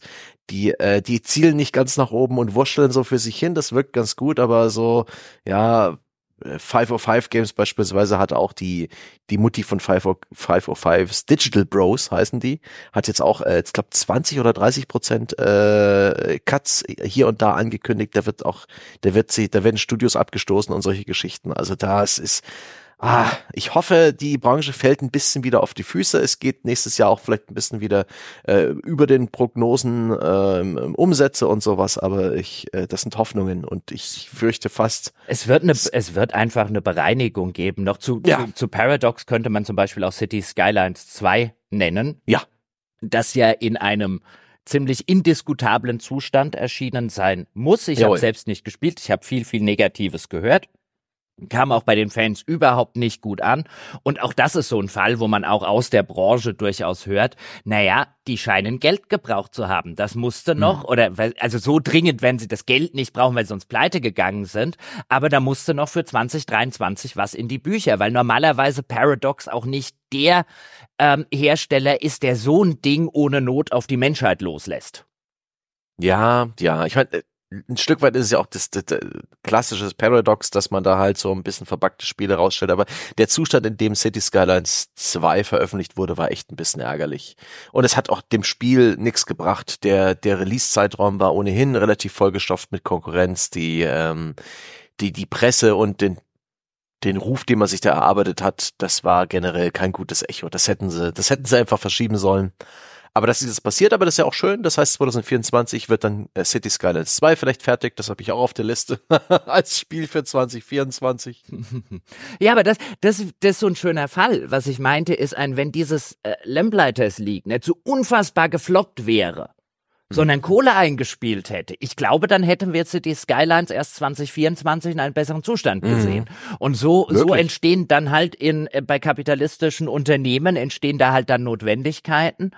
Ähm, und ich glaube, die werden letztlich dazu führen, dass du die Bereinigung hast im Sinne von einem, wir konzentrieren uns insgesamt wieder auf weniger ähm, Titel, gerade in diesem Double-A-Segment, ähm, und gucken halt, dass die richtig, richtig gut performen. Ich meine, nimm ein anderes Beispiel aus Deutschland von Deck 13, mhm. das Atlas Fallen, das auch gefühlt keinerlei ähm, äh, ja. äh, Schwung in einer medialen Öffentlichkeit bekommen hat. Klar, auch 2024 untergegangen in vielen anderen Releases. Aber wenn jetzt ein Deck 13 nicht vorher von Focus übernommen worden wäre, ich habe da jetzt keine Inside-Informationen, auch wenn ich da einige Leute gut kenne bei Deck 13. Das ist jetzt wirklich einfach nur meine mhm. eigene Spekulation, aber ich glaube schon, wenn Deck 13 weiter so unabhängig gewesen wäre wie davor, wäre es jetzt schwierig gewesen, wahrscheinlich mit dem Verkaufserfolg im ersten Schritt, dass da Longtail, ja, in den nächsten Monaten und Jahren sich noch was zusammen macht, aber das ist natürlich Kohle, die, wenn du komplett unabhängig bist, ja, erstmal den Anschluss, die Leute wollen ja nach Release weiter bezahlt werden und, und, und. Mhm. Ich glaube, das hätte Deck 13 auch in Schwulitäten bringen können. Das hätte Deck 13 zerlegt, ja, und auch Probleme ge gemacht, ähm, auch wenn es Deck 13 nicht zerlegt hätte, hätte Deck 13 viel größere Probleme gehabt, für irgendein nächstes Projekt äh, Geld zu finden. Denn der, der potenzielle Geldgeber schaut auf das jüngste Projekt und sieht, hm, nicht so gut performt und dann sind die Taschen gleich wieder geschlossener. Ach ja, oder du, oder du verhandelst halt dann einfach vier oder fünf ja. Monate, aber in der Zeit hast du halt 100 Leute ja. Belegschaft, aber es kommt halt vielleicht von dem Spiel nicht genug Kohle rein, um die 100 Leute zu bezahlen. Ja. Also sagst du erstmal, okay, wir müssen kürzen auf 70 Leute und dann stehst du vielleicht fünf Monate später wieder da und musst hektisch wieder 30 einstellen. Ja, das ist wirklich furchtbar. Da ist so ein Publisher im, im, im, in der Hinterhand, äh, das ist zwar eine Aufgabe von Freiheit und Flexibilität und Selbstbestimmung, aber schon eine deutlich sicherere Existenz. Natürlich kann der Publisher auch sagen, hier 30 Leute gehen jetzt morgen bitte, wir brauchen Kohle, aber es ist hoffentlich ein bisschen mehr Planungssicherheit. Und ähm, ich bin auch sehr gespannt, wenn wir jetzt so ein bisschen so einen, den Kahlschlag haben in der Spieleindustrie ähm, und die, die großen Massenentlassungen und die, das Einstampfen von Projekten und den großen Rotstift. Bin gespannt auch, wann und wie wir das als Spieler merken, weil das betrifft ja sicherlich vor allen Dingen so Projekte wie zum Beispiel was bei Fish Labs in Entwicklung war. Ähm, das sind Sachen, die waren ohnehin erst, sagen wir mal, für 2025 und danach geplant. Und dann wird es ja wahrscheinlich für uns als Spieler erstmal gar nicht so, so sichtbar sein, mhm. mhm. äh, was jetzt hier gerade an 23 und 24 an Entscheidungen getroffen wird. Das könnte dann bloß halt hinten raus in drei, vier Jahren wahrscheinlich dafür sorgen, dass irgendwie dass da vielleicht noch mal ein richtig dürres Jahr ansteht oder zwei oder drei. Bin gespannt. Na, natürlich, weil wir, wir gucken ja auch häufig als Öffentlichkeit, gucken wir drauf und wir sagen, ja, sind die Starfields und die Baldur's mhm. Gates ja, die, die, die das alles wegnehmen. Aber gleichzeitig zu dem Druck von oben, wenn du jetzt irgendwo in dieser Mitte, in diesem Double-A-Segment aus Ermangelung eines besseren Begriffes angesiedelt sind, wie halt viele der kommerziellen mhm. Hersteller mittlerweile, ähm, dann ist es nicht nur der Druck von oben sozusagen, sondern auch der Indie-Druck von, von unten. Wir mhm. haben immer häufiger solche Spiele wie jetzt, das war jetzt nicht unbedingt 2023, ja, aber wie einen Vampire Survivors zum Beispiel, das über Monate hinweg sehr, sehr, sehr, sehr viele Spieler bindet. Ja. Ähm, und da gibt es ja zig Beispiele aus dem, aus dem, aus dem Indie-Segment sozusagen, wo der Druck von unten ebenfalls noch relativ groß wird, wo halt Leute ähm, teilweise unter ganz anderen Bedingungen halt Spiele entwickeln und auch Spiele entwickeln können. Ja, wenn wir uns sowas wie Chained Echoes anschauen, wo halt eine Person über viele, viele Jahre oder Stardew Valley zum Beispiel auch ein schönes Beispiel, ja, so unter, unter letztlich ja auch selbstausbeuterischen ähm, Dingen halt ein Spiel macht, was danach halt mega durch die Decke geht, von vielen Leuten gespielt wird, die dann halt vielleicht das kommerzielle Spiel nicht mehr kaufen. Also das sind mhm. natürlich beides kommerzielle Sachen, ja, aber das sozusagen von dem etablierten Hersteller in diesem Bereich, das kommt ja ebenfalls noch dazu. Also ich glaube eben dieses, ähm, dieses, dieses, äh, diese, diese, dieses mit Segment, das immer stärker gewachsen ist in den letzten Jahren. Mhm. Gerade das wird auf ein ich, ich will nicht sagen Normalmaß, ja, weil was ist schon normal, aber ich glaube, ähm, eben zusammenschrumpfen oder konsolidiert werden auf so ein Maß, in dem das, in dem das noch machbar ist, einfach weil auch die Aufmerksamkeit, ey, wenn so ein Vampire Survivors durch die Decke geht, ja, dann ist das Presseauge Saurons so, uh, wir müssen ganz viel zu Vampire Survivors machen. Ja, und dann hm. geht dein Spiel halt auch unter, da muss gar kein Starfield erschienen sein. Ich weiß nicht, ob du äh, die, die Rolle der Presse bei sowas überschätzt. Ich glaube, das äh, äh, passiert heutzutage ganz organisch über Communities, Social Media, äh, Word of Mouth und, und solche Sachen. Aber ja, doch, das, ist, das, ist das kommt, mh. Das kommt natürlich noch dazu, ja. Aber wenn die Leute, auch da, letztlich bleibt es ja wurscht, wo die Leute gebunden werden. Weißt Richtig. du, ob sie jetzt medial gebunden werden durch Presseaufmerksamkeit auf X, ja, oder ob sie schon in der anderen Community sind.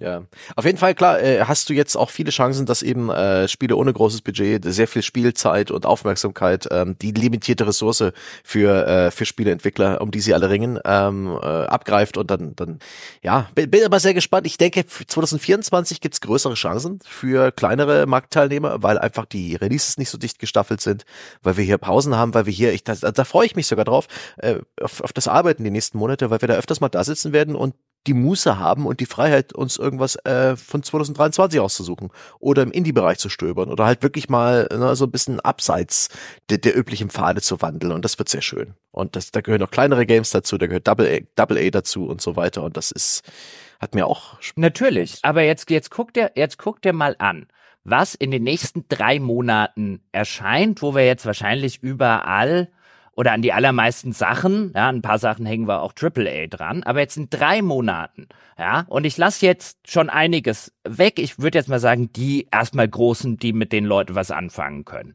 Ja, ich mache mal eine Liste. Das neue Prince of mhm. Persia, mhm. Last of Us 2 Remastered für die PS5, Like a Dragon, Taken 8, äh, Persona 3 Reload, Suicide Squad, ähm, dann kommen noch ein paar andere Remaster, dann Skull and Bones, ähm, ein neues Terminator, ähm, Final Fantasy VII Rebirth, Homeworld 3, ähm, das, äh, das, das Outcast Remake, das es anscheinend endlich gibt, Ach, Alone in the Dark, ja. Dragon's Dogma ähm, und ich habe noch ein paar vergessen. Also da kommen in drei Monaten, kommt auch da einfach echt viel in so Double Richtung AAA, teilweise natürlich mit einem Skull and Bones und jetzt einem Final Fantasy mhm. VII Rebirth. Da wird auch was untergehen. Das ist halt viel in wird der Größenordnung in ja. drei Monaten. Ist viel, aber ist auch sehr viel äh, relativ spitze Zielgruppe dabei. Das überschneidet sich, finde ich, nicht so krass. Da wird es halt jeweils Leute geben, die eher hierauf Bock haben oder darauf. Und ich ich kann mir, also bei der Liste, die du gerade vorgelesen hast, kann ich mir viele von unseren Freunden zu Hause an den Geräten vorstellen, die sagen, für mich ist nichts dabei. Das hatten wir 2023 nicht so krass, da war das alles viel vollgeräumter und deswegen bin ich doch irgendwie ganz, ganz positiv eingestellt. Und auch so noch auch sowas wie Kill the Justice League, dieses Suicide Squad Spiel von Rocksteady. Da mache ich mir auch Sorgen drum. Das äh, gab ja doch mal eine ausführliche Gameplay-Präsentation im Sommer letzten Jahres und da wirkte das einfach so generisch. Hallo, wir haben ein ein Service-Game. Jeder unserer Charaktere kann fliegen und hat einen Fernangriff. Yep, das ist unser Gameplay-Loop.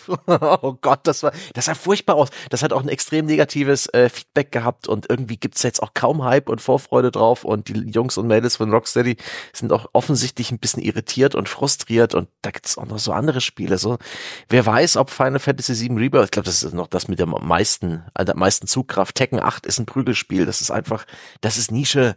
Mann, das ist Nische. Also ich bin, Skull and Bones könnte ja auch einfach nur das große Lagerfeuer sein, wo alle Leute lachend drei Tage drum rumstehen und es dann ignorieren. Also, na, gucken wir mal. Ich bin jedenfalls ganz hype ähm, und, und bin auch gespannt, was so gegen in der zweiten Jahreshälfte passieren wird. Was sind denn die großen Herbstreleases? Da gibt's irgendwie noch nichts, wo ein Spielehersteller großartig seine Fahne äh, in den Sand gesteckt hat und gesagt, hier, hier releasen wir unser großes neues Spiel. Womit will Sony irgendwie im Jahr 2024 da irgendwie ein bisschen dafür sorgen, dass Leute sich gerne eine PS5 kaufen und finden, das war eine gute Investition. Du brauchst ja als Marken äh, Markenmacht, also irgendwie als, als jemand, der so eine große Brand bedient, ja auch äh, regelmäßig Releases, dass die Leute sich äh, wohlfühlen mit dieser Brand. So vielleicht sogar ein Lost Leader oder so ein Halo-Produkt. Und da sehe ich auch irgendwie gerade gar nichts. Das ist super spannend. Da kommt also offensichtlich, oder besser gesagt, hoffentlich noch ein bisschen was, was wir gar nicht auf dem Radar haben.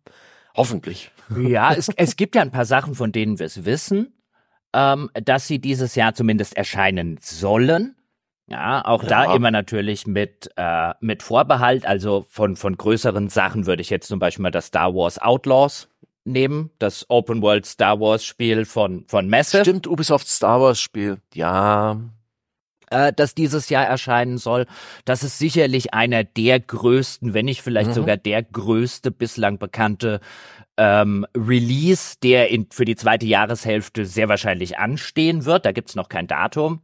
Aber mhm. da würde ich schon mal auf Herbst äh, tippen, falls es nicht noch verzögert ähm, werden würde. Und ansonsten glaube ich auch, dass wir noch die ein oder andere Neuankündigung äh, mhm. sehen werden im Laufe des Jahres. Aber was so sonst noch ähm, erscheint, da ist schon einiges Nettes dabei. Jetzt immer mal unter der Prämisse ausgegangen, es erscheint tatsächlich, also so ein Hades 2 zum Beispiel.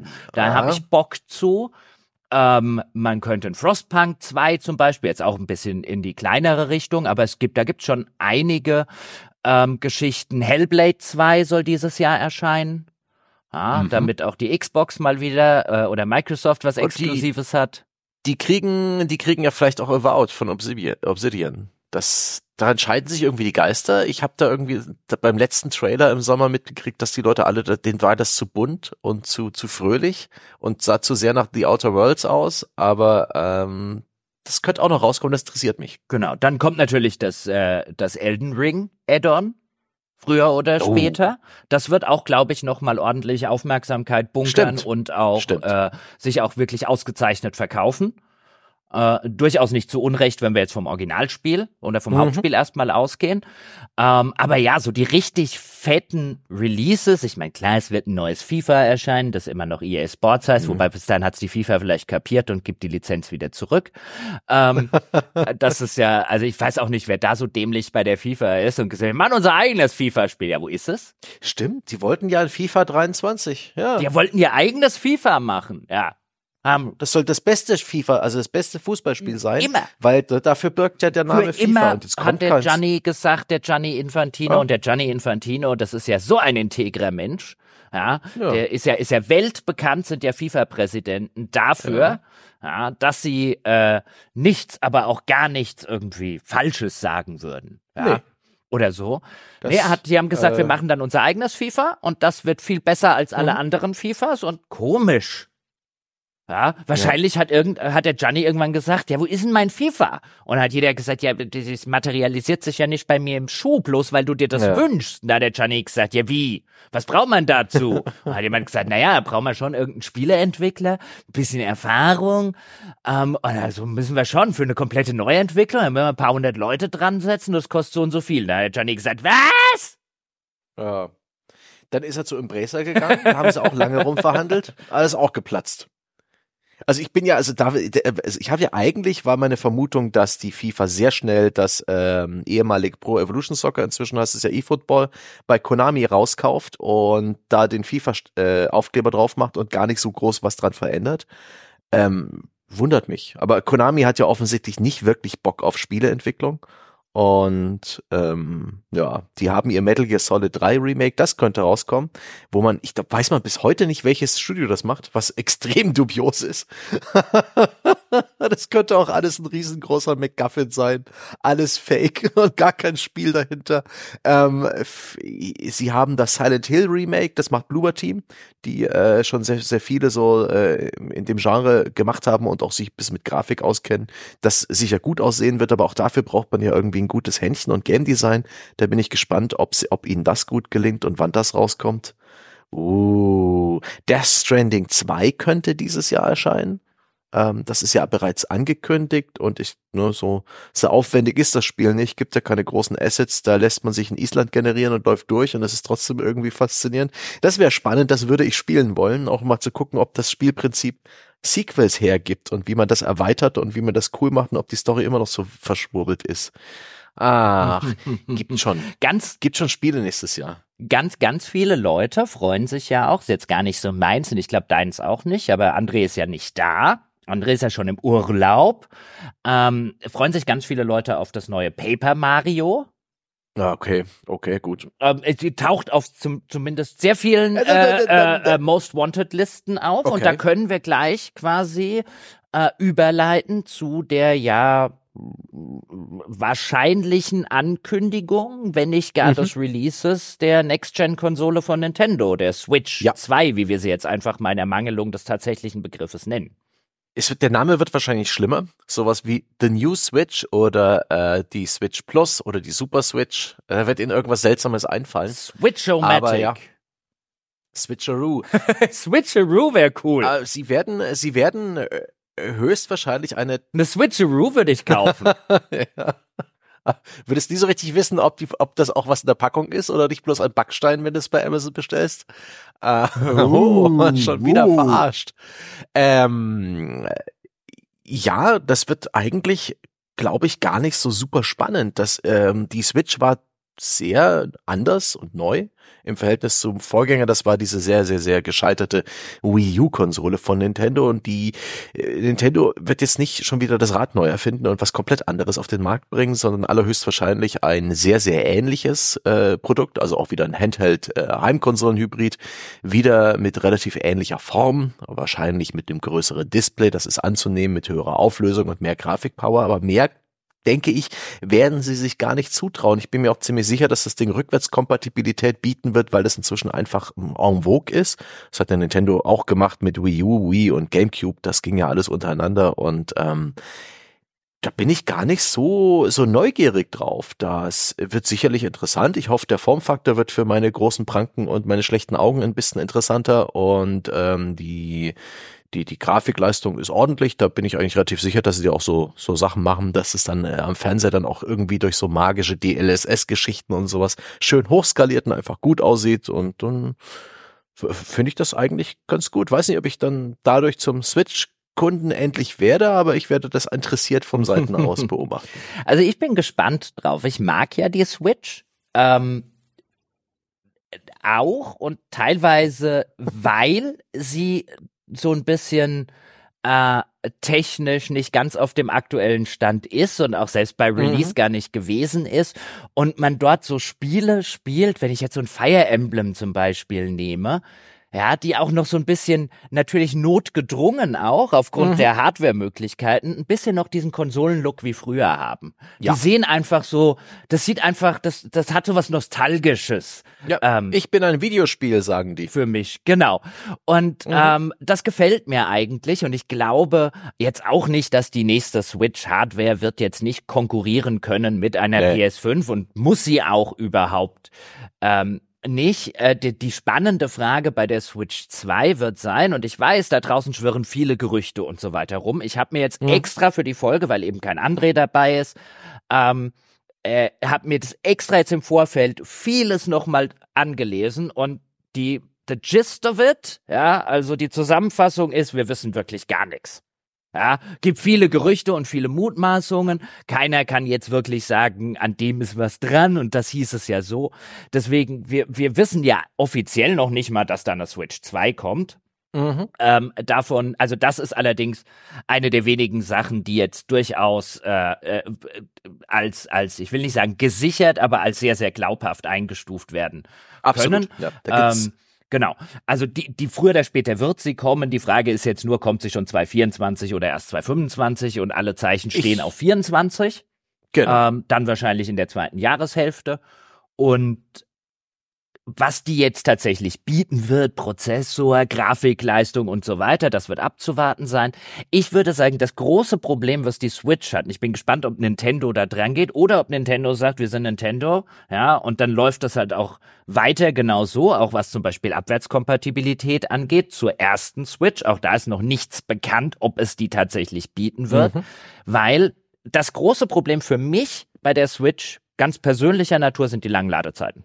Mhm. Das ist wirklich, mhm. und jetzt stecke ich da technisch nicht so drin, aber ich würde vermuten, die sind auch der Modulgeschichte ein bisschen geschuldet. Kannst du in eine Switch einfach eine SSD reinstecken, Sebastian Technikstange? In die aktuelle Switch nichts, aber äh, SD-Karten, die dann teilweise, wo die Spiele installiert sind, ähm, es gibt ja auch einen kleinen internen Speicher und mit einer schnellen SD-Karte hast du tatsächlich schnellere Ladezeiten. Das ist also etwas, was eine eventuelle zweite Switch relativ gut beheben könnte, genauso wie eben eine PS4 schnellere Ladezeiten hatte, wenn du deine SSD nachgerüstet hast, statt der normalen internen Magnetfestplatte. Das ist tatsächlich ein Problem, das könnte eine Switch 2 gut beheben ähm, ne, schnelleren Speicher, schnellere Interfaces, die den Speicher an den ganzen SoC, an diesen äh, System on a Chip anbinden. Ähm, ich hoffe, dass es äh, eine niedrige Hürde über die Nintendo springen muss, ähm, dass sie es auch tun. Es kostet halt Geld. Und Nintendo ist traditionell jemand, der sagt, nö, nö, nö, das brauchen wir nicht. Also Nintendo kauft sich im Aldi die Hausmarken und macht daraus ein schönes Abendessen und das passt auch, es schmeckt allen und das so, so findet Nintendo das gut. Aber es wäre schön, wenn hier und da vielleicht auch ein Markenprodukt, ne, ein bisschen ein teurerer Grafikspeicher, der gute LPDDG, oh Gott, Low Power GDDR 6 Speicher oder was es inzwischen gibt. Also eine Speichermodule mit einer hohen Bandbreite und niedrigem Stromverbrauch. Die teuren halt aus dem höheren Regal. Ähm, ne, ein paar modernere Schnittstellen, auch wenn die halt ein bisschen Lizenzgebühren kosten und ein bisschen aufwendigeres Leiterplattendesign mit, mit niedrigen Latenzen und hohen Bandbreiten. Das würde so einer neuen Switch gut tun. Und ich habe auch so ein bisschen das Gefühl, so von den Gerüchten und, und, Spekulationen, dass es halt eine Hardware ist, die wird jetzt nicht super powerful sein. Du willst einen Handheld haben, der im Optimalfall verbraucht er so 15 Watt, äh, sonst wäre die Batterie viel zu schnell alle, wenn er mehr verbraucht. Du willst auch keine praktische Handgranate haben mit einem richtig dicken Akku-Pack, wo du Angst hast, wenn dir das Ding mal explodiert, äh, sondern einfach was Tragbares. Und dann wirst du einfach niemals so viel äh, Strom verbrauchen können wie eine PlayStation 5, die aktuell so um die 150 bis 200 Watt verbraucht, je nach Modell und je nach Spiel. Und und das geht tragbar einfach nicht. Und deswegen wird das einfach weniger Grafikpower haben. Dafür brauchst du unterwegs nicht so viele Pixel, brauchst kein natives 4K, da wird 1080p ausreichen. Du brauchst nicht so die riesen Detailstufen und das geht alles. Und wenn die Switch 2 es schafft, ähm, dass einfach moderne Spiele drauflaufen mit ihren Effekten und so weiter. Diese Unreal Engine 5, die meiner Meinung nach auch schon für aktuelle Konsolen wie Xbox Series und PS5 ein bisschen zu anspruchsvoll ist. Wenn die da einigermaßen drauf portierbar und, und startbar ist und die Spiele nicht total furchtbar aussehen und sich totruckeln, dann ist das bereits ein Riesengewinn und sorgt dafür, dass die Switch 2 als Plattform einfach äh, valide ist, dass die funktioniert, dass äh, Spieleentwicklerteams die Switch auch in Betracht ziehen, wenn sie ihre Spiele portieren wollen. Und das ist etwas, das bei Nintendo immer so ein bisschen, schon immer so ein bisschen das Problem ist, der Third-Party-Support. Dass es da für die normale Switch lauter so Cloud-Versionen gab, beispielsweise von Resident Evil, fand ich irgendwie total seltsam. Kaufst ein Spiel, aber spielst es gar nicht auf der Switch, sondern Cloud streamst es und das geht auch nur so lange gut, solange du eine sehr schnelle, latenzarme Internetverbindung hast. Ist nicht dasselbe. Die spannende Frage wird sein, meines Erachtens nach, mit welchem Spiel verkaufst du mir Nintendo die Switch 2? Weil ein Zelda wird's ja wohl Auch nett. Gut. Gerüchte halber wird's einen, eine Zelda-Version geben von äh, Tears of the Kingdom, vielleicht sogar irgendwie eine, eine Sammelversion von beiden, die dann besser läuft und schöner aussieht. Aber tatsächlich ist es eine sehr gute Frage. Es stünde mal ein neues Mario an, also ein Haupt-Mario. Das äh, traue ich Nintendo zu, dass sie es dann auch einfach praktisch vorstellen und zum Launch mit der Switch raustun. Und vielleicht haben sie noch ein paar Third-Party-Partner am Start. Ne? Ubisoft ist immer bereit zum Launch mit sehr vielen Spielen am Start zu sein. Ähm, das machen sie traditionell. Äh, beste, der beste Third-Party-Support damals für die PlayStation Vita beispielsweise Ubisoft. das, nützt, das nützt oft nichts. Aber da wird schon ein bisschen was geben und äh, die Nintendo-Steuer reicht allein. Du kaufst dir die aktuelle Nintendo-Konsole, um Nintendo-Spiele spielen zu können. Da wird es ein Mario Kart geben. Ah, das war jetzt bei der, bei der Wii U. Also das ist ja die Frage. So ein bisschen, wenn wir jetzt, wenn wir es jetzt steil formulieren. Bei der Wii U gab es aber auch kein eigenes Zelda, gab es kein sonderlich herausragendes Mario-Spiel. Es gab halt das New Super Mario Bros. U. Ja, ja, eine. Das war ein Starttitel. Ja, ja, das ist halt nicht, das ist halt nicht Super Mario Bros. Next oder so. Das ist, das war eine Auskopplung aber, von einem DS-Spiel oder 3DS-Spiel. Aber, aber reicht, da, aber jetzt sagst du die Leute und Mario-Spiel und so weiter. Ja, wenn wir jetzt mal bei der Nintendo-Kundschaft so ein bisschen sind, ja, mhm. ist das wirklich zu, in der Masse die Kundschaft, die weiß, dass das New Super Mario Bros. U eine Abkopplung eines DS-Spiels ist, oder sehen die, oh, da ist ein neues Mario. Ja, ich glaube, die, die Wii U hatte das große Problem, dass Leute überhaupt nicht begriffen haben, dass es eine neue Konsole ist. Ähm, und der Name war so verwirrend, das Design und auch die Produktfotografien waren so verwirrend. Da war ja der Controller im Vordergrund und diese komische flunderartige Konsole im Hintergrund war gar nicht als solche zu erkennen. Das war einfach von der Kommunikation so ein derartig derartiger Reinfall, da hat Nintendo sicherlich seine Lektion draus gezogen. Und ich halte das, die Tatsache, dass Nintendo halt sehr viele Exklusivtitel hat und die auch wirklich hart hinter diesen eisernen Vorhang, goldenen Vorhang oder in den goldenen Käfig steckt der eigenen Plattform, dass man da für ein gewisses Grundrauschen, einen gewissen Grundumsatz sorgt, dass es immer Kundschaft geben wird für die Nintendo-Titel. Es wird immer Fans geben von äh, von Zelda, von F-Zero, von äh, Metroid, von äh, von Mario und so weiter. Das das wird funktionieren. Ich zum Beispiel warte nur darauf, dass das neue Professor Layton erscheint und dann muss ich mir ernsthaft überlegen, mir eine Switch oder eine Switch-Nachfolgerin. Oh, interessant, ich betrate die Switch als weiblich zu holen. Natürlich ist es die Switch. Die Switch, ja. Ah. Es könnte auch der Switch sein hier. Nee, es ist die Switch. Es ist die Playstation und die Xbox. Stimmt eigentlich, ja. Jetzt könnte man sagen, Konsolen sind einfach immer weiblich, ja, aber dann gab's das Super Nintendo. oh. Wo, ja. wo kommen diese Artikel her? Wieso ist es das Super Nintendo, die Switch, das Mega Drive? Der Sega Saturn. Mhm. Ja, weil der Saturn. Richtig. Ja, äh, nee, ich, ich, darauf biege ich jetzt nicht ab. Jochen okay. Gebauer, du verwirrst mich. Ich bin jedenfalls prinzipiell so milde äh, gespannt auf die Switch 2. Äh, werde mit hohem, mit großem Interesse einfach das, äh, die, die Analysen verfolgen, die Ankündigung. Ich erwarte einen Trailer mit, mit entsetzlich äh, faken Menschen, die so ein, so ein glückliches Leben führen, mit Sepiatönen und Color Grading und an so absurden, äh, absurd eingerichteten Wohnungen, wie es einfach völlig unreal ist, also klassische äh, Casual, wie heißt, wie heißt es nochmal? Dieser Begriff, da hatte Nintendo auch großen Wert drauf gelegt zu Wii-Zeiten, dass man, äh, wenn man äh, ne, Bilder macht, dass auch immer der Controller zu sehen ist. Und da gab es immer auch von Drittherstellern ganz viele so so gestellte Bilder mit glücklichen Menschen, die lachend gespielt haben. Äh, wie hießen diese Promo-Shots oder so? Nee, ich weiß es nicht mehr. Ja, so gestellte Pressebilder, das wird furchtbar. Der Trailer wird furchtbar. Ich freue mich so drauf. Ja, ich, äh, also ich bin auch gespannt drauf und sie hat auch durchaus bei mir, äh, wenn die entsprechenden Spiele ähm, drauf äh, äh, wären. Ich bin jetzt nicht der Mario-Fan vor dem Herrn. Also wenn das hier zum Release-Zeitpunkt erstmal das ist, äh, was käme, dann brauche ich die wahrscheinlich zum Release erstmal mhm. nicht, aber dann auch mal schauen. Auch gerade die ganzen kleineren Rollenspiele, die da von Square Enix und so gerne veröffentlicht Stimmt. werden, ja, so Octopath Stimmt. Traveler und Co wäre ich sehr, ich bin auf jeden Fall sehr gespannt drauf. Könnte mir gut vorstellen, dass sie zum Beispiel ein neues Mario Kart zum Release haben. Ich meine, Mario mhm. Kart 8 erschien erst auf der Wii U, dann 2017 als Deluxe für die, für die Switch und so ein richtig neues, großes Mario mhm. Kart wäre eigentlich sowieso mal wieder an der Zeit. Das wäre ein guter Launch-Titel. Dazu noch ein, noch vielleicht ein Super Mario Spiel, um, um dann halt einfach zu sagen, alles klar, im ersten Schritt grasen wir die Familien ab. Und ja. ähm, vielleicht auch gerade an Weihnachten, wenn man da zu diesem Zeitpunkt rauskommt, eh keine dumme Idee.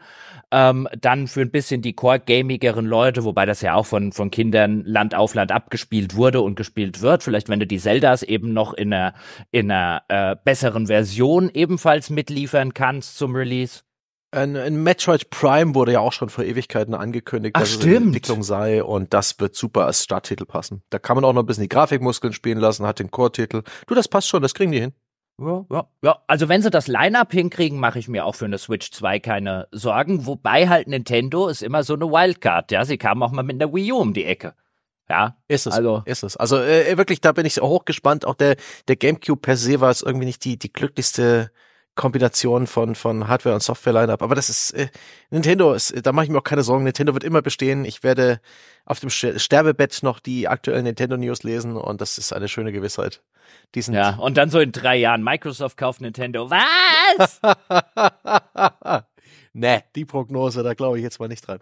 Das war jetzt keine Prognose oder so, aber man äh, gerade in der heutigen Zeit darfst du ja niemals nie sagen. Ja? Da, da halte ich tatsächlich diesen dieses Unternehmen für japanisch, altmodisch und traditionell genug, dass sie das einfach nicht niemals auch nur in Betracht ziehen würden. Aber das würdest du würdest du die Wette eingehen? Ja, wenn quasi, ich sagen wir mal, welchen Zeitraum würdest du dir denn erbitten? Die nächsten zehn Jahre bin ich mir sicher, dass, also ich bin ich mir so sicher wie äh, die Gewissheit, dass am nächsten Tag die Sonne aufgeht, dass Nintendo nicht den Besitzer wechselt und dass Nintendo weiter schrullig, japanisch seinen eigenen schrägen Weg geht und weiter äh, Marios und, und Zeldas rausbringt. Okay, Kastenbier? Klar. Kastenbier. Ähm, Kastenbier. Äh, zur, äh, äh, zur, zur Verdeutlichung der Wette. Ich glaube auch nicht, dass das jetzt, äh, ich sehe das auch nicht in, in irgendeiner Form. Ja, halte das jetzt nicht irgendwie in absehbarer Zeit für wahrscheinlich. Aber zehn Jahre sind heute ein so langer Zeitraum, in Stimmt, dem so viel und so passieren. schnelle Sachen passieren, ja. dass ich da einfach immer auf das Unvorhergesehene wetten würde. Ja. Wie jetzt bei dem Kastenbier. Ja, vielleicht bricht ja der Sozialismus weltweit aus und alle Spielebetriebe werden verstaatlicht. Ja, äh, das wiederum glaube ich jetzt nicht. Ja, du meinst, der Erich kommt noch mal zurück? Nicht der Erich, da kommt jemand anders.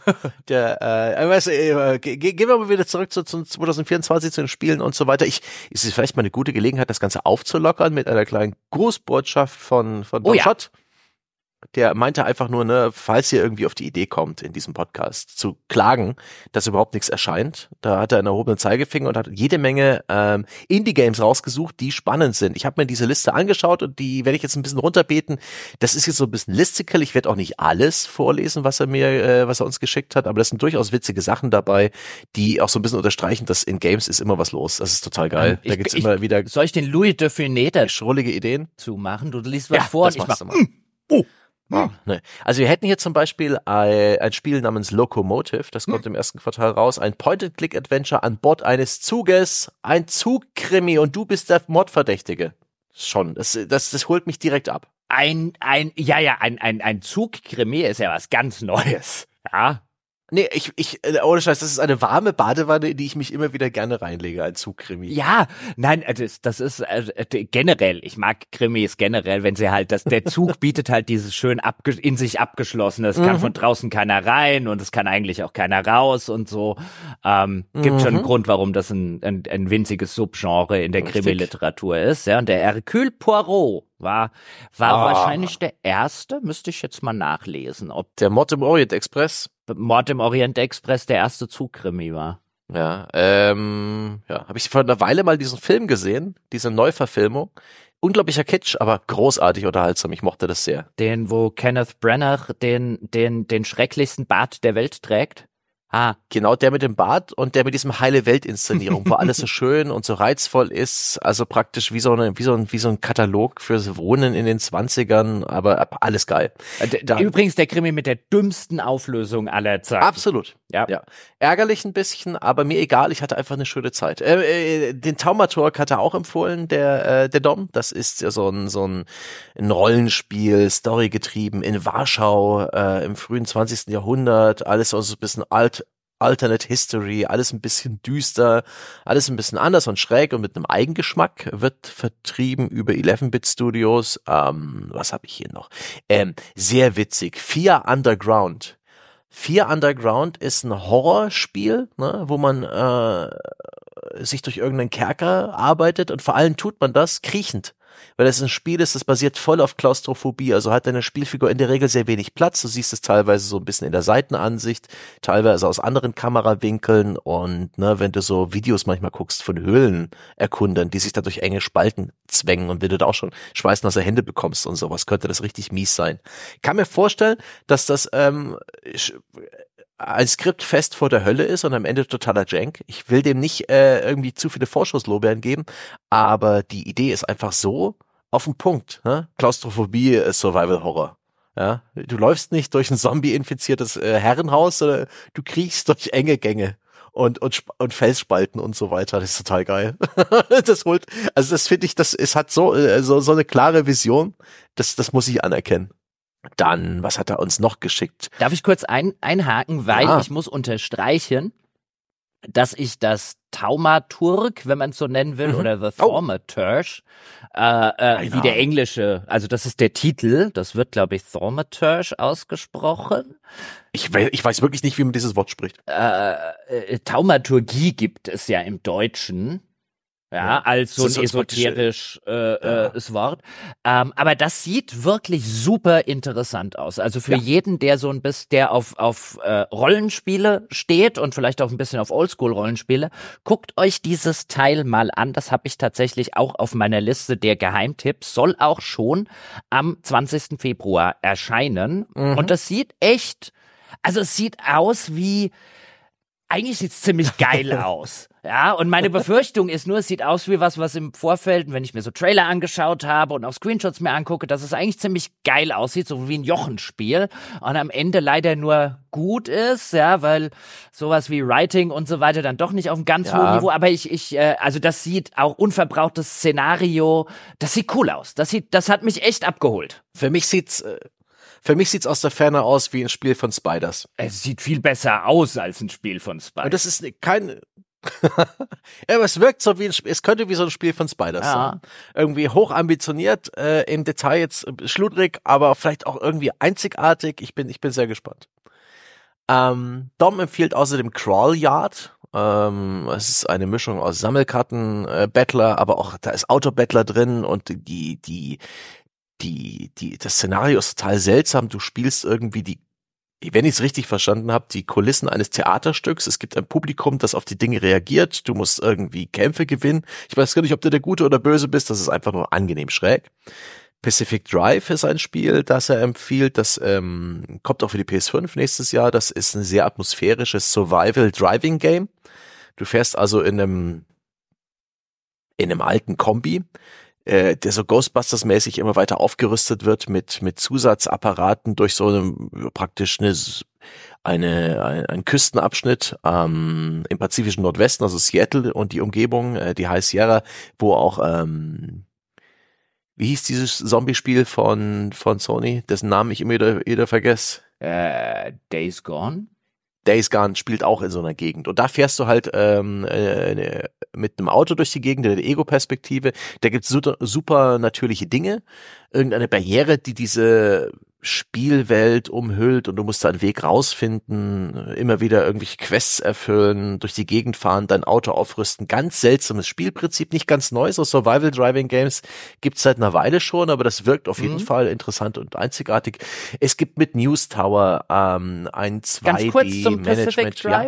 Das oh. habe ich auch auf meiner Geheimtippliste. Das erscheint oh, ja schön. auch demnächst schon. Ich habe mir mhm. mal insbesondere die Sachen auch angeguckt, die jetzt mhm. äh, nicht mehr so lange auf sich warten lassen, weil so ein bisschen den Vibe und äh, da will ich jetzt dem Spiel, also es ist einfach nur mein persönlicher Vibe, den ich da so ein bisschen mhm. von kriege. Ähm, also jetzt bitte nicht annehmen, das Spiel sei so ähm, notwendigerweise, aber wo ich denke, da steckt ein Spiel drin. Ich habe so ein bisschen diesen Vibe, diese, kennst du die Stephen King-Verfilmung von Der Nebel? Mhm. mhm. Oh, gut, gut, gut, gut, gut. Genau. Und wo ich mich schon die ganze Zeit frage, so ein Spiel müsste erscheinen. Weißt du, das als, also wenn am Ende der Vater mit dem kleinen Jungen dann aus diesem Supermarkt, in dem sie da gefangen sind, flüchtet, in dem Nebel im Auto ist und mit dem Auto durch so eine unheimliche, neblige Gegend, hm. jederzeit kann irgendwas draufkommen, du musst gucken, habe ich noch Benzin, komme ich noch weiter.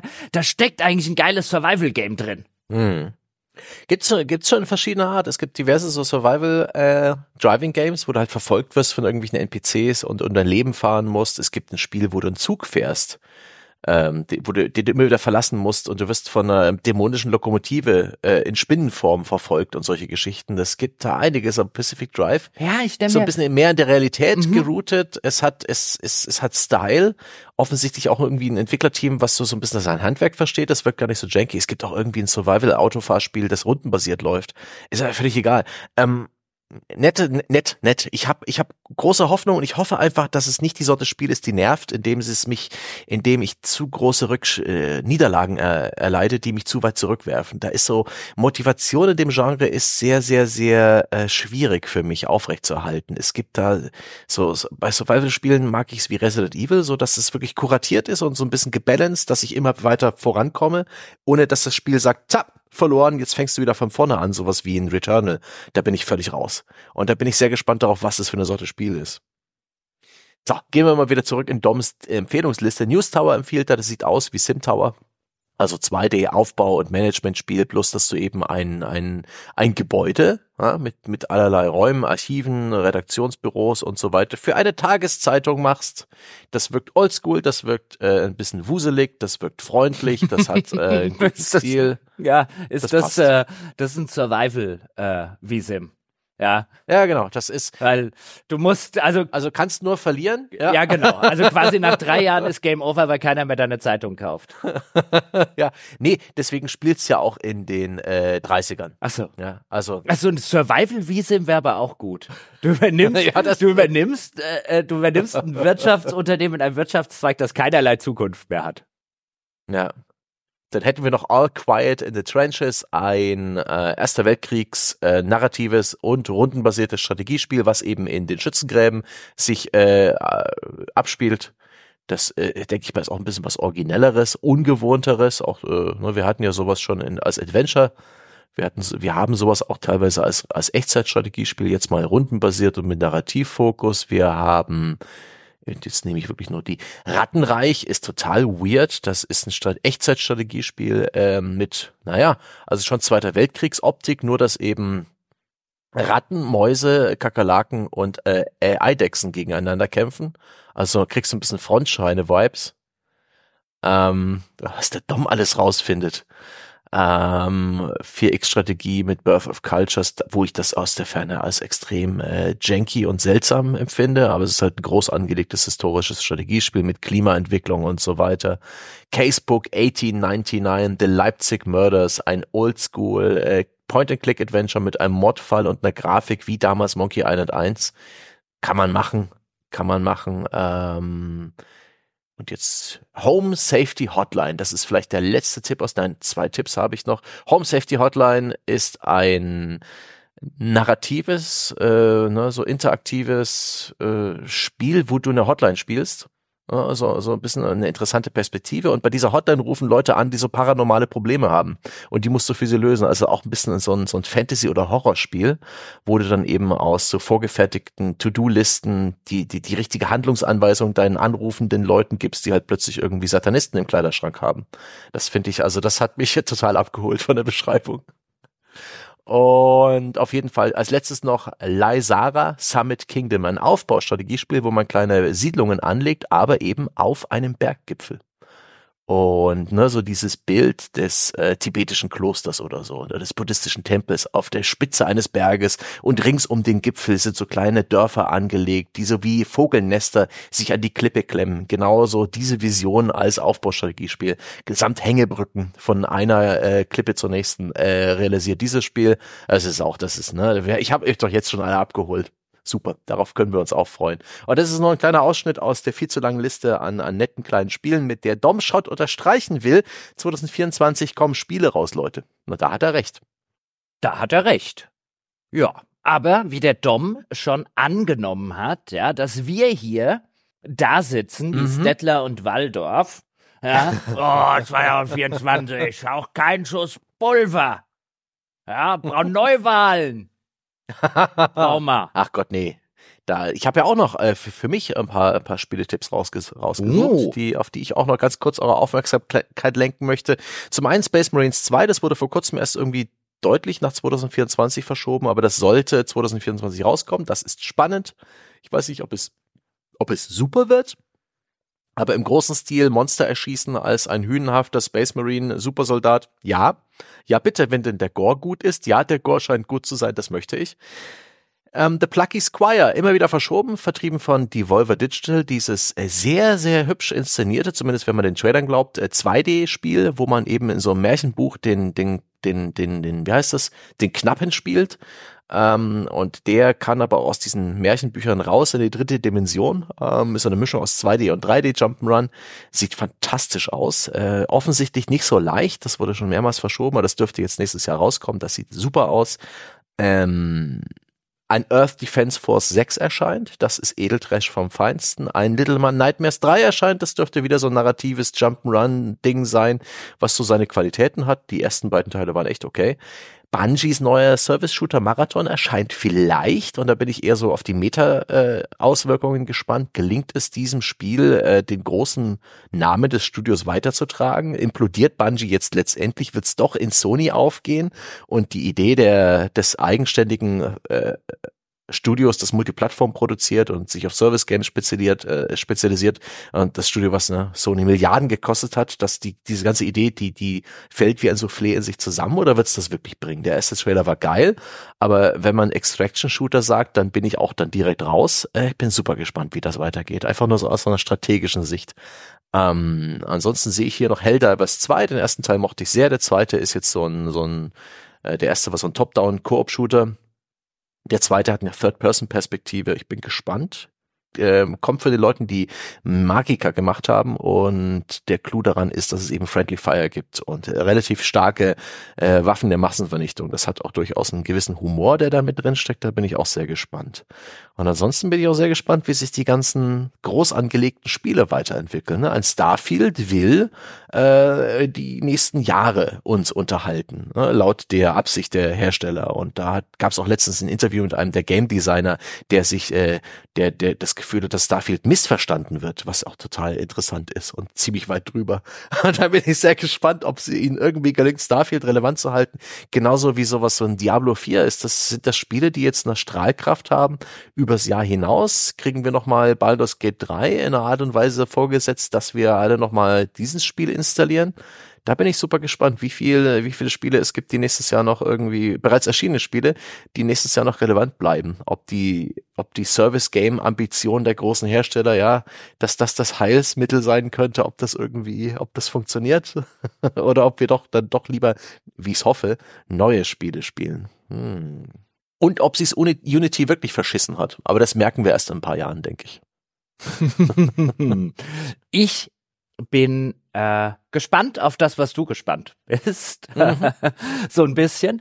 Es ist interessant, was wir für, für komplett unterschiedliche Listen haben auf, mhm. auf Dinge, die wir uns zwei, auf Dinge, die wir uns 2024 durchaus freuen. Ja, für mich brechen die japanischen Monate aus. Dom ist wieder bei den Indie-Monaten und Sebastian ist wieder ich spiele Skull and Bones und äh, Dragon's Dogma 2, das wird super. Ich wollte wollt gerade sagen, Sebastian wird wieder nichts von dem spielen, auf was er sich jetzt gefreut hat. Ich, ich, ich, ich werde, es wird ja auch wohl 2024 ein Forspoken geben, ja, dem ich mich widmen kann, um einen Podcast zu produzieren, der die beschissensten Metriken aller Zeiten erzeugt. hey, die Metriken sind ja wurscht. Aber wenn ja, du einfach ja. nur mal die Sachen spielen würdest, auf die du dich freust, stattdessen spielst du die Sachen, auf die sich niemand freut. Stimmt, in Assassin's Creed gibt's ja auch noch, apropos niemand freut, äh, das wird auch noch irgendwie ans rauskommen, ne? Wie soll das Mirage Stimmt. jetzt also, schon rauskommen? Also das, das Mirage ist ja schon draußen, also das große neue. Das Mirage ist schon draußen. Ähm, Sollte das nicht 25 kommen? Das große neue Ding. Kommt kein Assassin's Creed dieses Jahr? Naja, gut, ha. das ist jetzt ja, ist ja nicht mehr wie früher. Mhm. Gucken wir mal. Also das ist ja auch, äh, es wird ein Call of Duty geben, das uns nicht interessieren wird. Das wird herrlich. Ah. Sicherlich zwei, drei Rennspiele, die komplett unter ferner Liefen laufen. Super. ja. Aber das wird super laufen. Und vor allen Dingen, es wird zwei, drei Spiele geben, die wir überhaupt nicht auf dem Radar haben, die auch die, äh, die, die einfach ähm, viral gehen werden, die, die, äh, genau das richtige Spiel zum richtigen Zeitpunkt sind. Und wir werden, wir werden Staunen und Augen machen und vielleicht sogar auch äh, damit reingehen und uns wundern und uns äh, erklären, wieso das Spaß macht. Und darauf freue ich mich am meisten. Auf die Überraschung, die diese Branche dankenswerterweise immer noch äh, und immer wieder äh, für uns äh, vorbereitet. Zumindest ist es meine, meine große Hoffnung und mein Wunsch. Hm. Ja, ich gucke jetzt eigentlich auch, also im Gegensatz zu dem, was Dom jetzt irgendwie äh, als Befürchtung geäußert hat. Ja, ich weiß, das war jetzt auch nicht ganz ernst gemeint. Ähm, ich ich finde es auch wieder ganz nett nach einem Jahr, in dem jetzt echt viele große Releases waren, ähm, dass ich quasi durchgängig mehr oder weniger große Spiele gespielt habe. Habe jetzt auch tatsächlich mal wieder Bock nach dem Jahr 2023 ein bisschen was anderes zu spielen. Mhm. Ja, also mal wieder was Japanisches, äh, vielleicht auch Na. mal, ja, so viel Japanisches. Von Nihon Falcon wird ja wahrscheinlich auch wieder ein bisschen äh, Trails Da kommt off. tatsächlich, da kommt tatsächlich auch in der in der Trails-Ecke, aber die, da, das schaffe ich einfach nicht. Die Trails-Spiele von Nihon Falcon, die sind auch einfach zu groß. Ich habe ja mal angefangen, ähm, äh, äh, in eine dieser Serien reinzugucken und ich habe einfach festgestellt, oh, es wäre schon, das wären schon geile Podcasts, die genau niemand hört, einfach mhm. weil wer macht da draußen schon ein ganzes Universum Universum, das er mit, mit fortlaufenden Geschichten, die er aus unterschiedlichen Perspektiven beleuchtet, das ist von dem, von, vom ganzen Grundkonzept ist das super spannend, aber jedes von den Dingern ist halt ein Zeitfresser ohne Ende. Mhm. Äh, und nimmt und nimmt kein Ende. Und ja, also jetzt mal wieder so ein Jahr mit ein bisschen, mit ein bisschen nicht mehr so den ganz großen Releases, das ist ja auch ist ja auch mal gut. Jetzt kann man wieder ein bisschen gucken, was das Indie-Feld so abgibt, was das, was das Double-A-Segment so abgibt. Ab und zu mal wieder den Fuß ins Triple-A-Wasser halten. Das wird, glaube ich, das wird so ein, so ein typisches Übergangsjahr. Das häufig eben kommt, wie ich eingangs schon sagte, nach so einem Jahr, in dem sehr, sehr viele große Releases stattfinden. Gegen Ende des Jahres mit der, mit der zu erwartenden Switch zwei, ja, stehen uns auch noch lange Diskussionen, ja, und Vorfreude für die, die sich drauf freuen, ja, und Schadenfreude für die, die hoffen, dass Nintendo auf die Nase fällt. Da steckt viel, viel Potenzial für Internet- und Social-Media-Kriege drin. Ja, wer auf sowas steht. Und ich glaube tatsächlich von Sony und Microsoft wird gar nicht so viel passieren. Also die ein oder andere Neuankündigung, beziehungsweise die Ankündigung vielleicht, dass irgendetwas, was wir jetzt noch gar nicht genannt haben, vielleicht doch schon weit genug ist, um Ende des Jahres 2024 veröffentlicht werden zu können.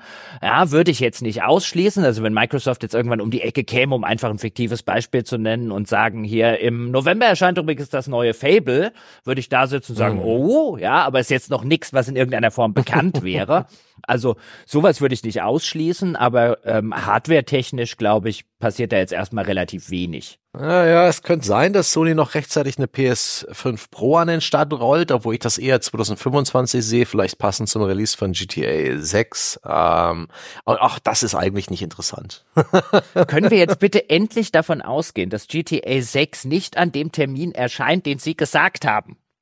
Ist schon ähm, jemals ein GTA an dem Termin, den Sie gesagt haben, erschienen?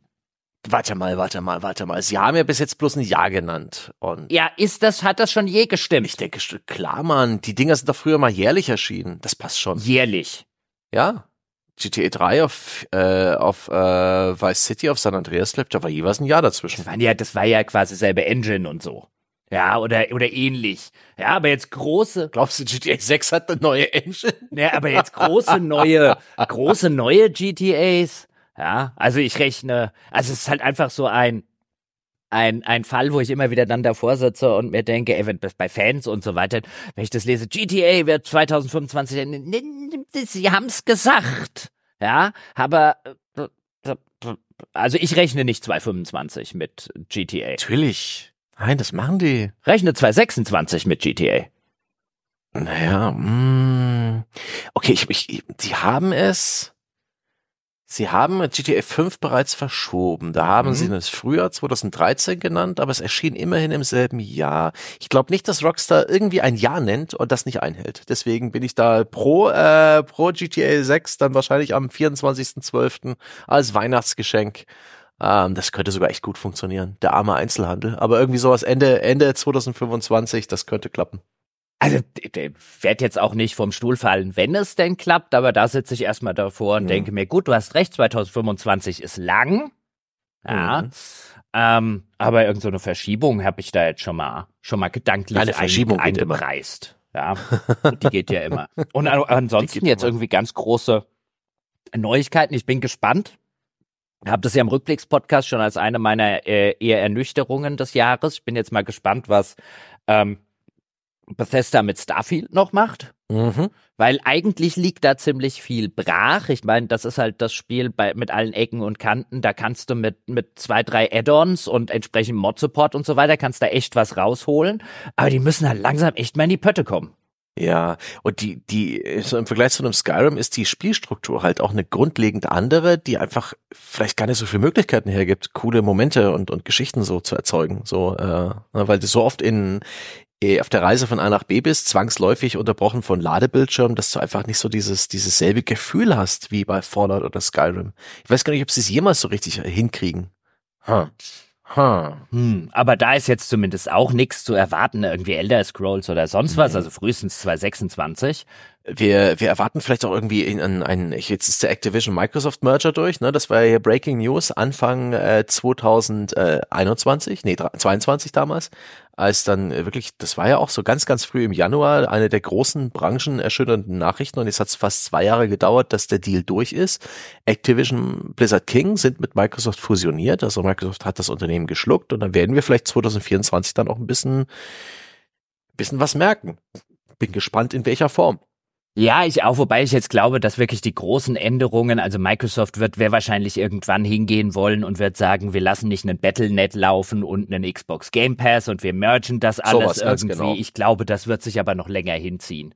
Weil da, da das ja. sind Millionen von Leuten, die man umziehen muss, wo man dann auch guckt, was haben die zugestimmt, wie funktioniert das rechtlich, äh, wie sind ja. die Terms of Services der einzelnen Angebote. Ich glaube, das wird länger dauern und würde auch für Microsoft hoffen, dass das länger dauert. Also wenn du da einen Fehlschuss sozusagen hinlegst, hm. ja, und, und handfest irgendwie User verlierst, du musst ja auch die ganzen Sachen, die die User gekauft haben, umziehen oh, auf ja, den stimmt. Plattformen, die ganzen, die ganzen Microtransactions.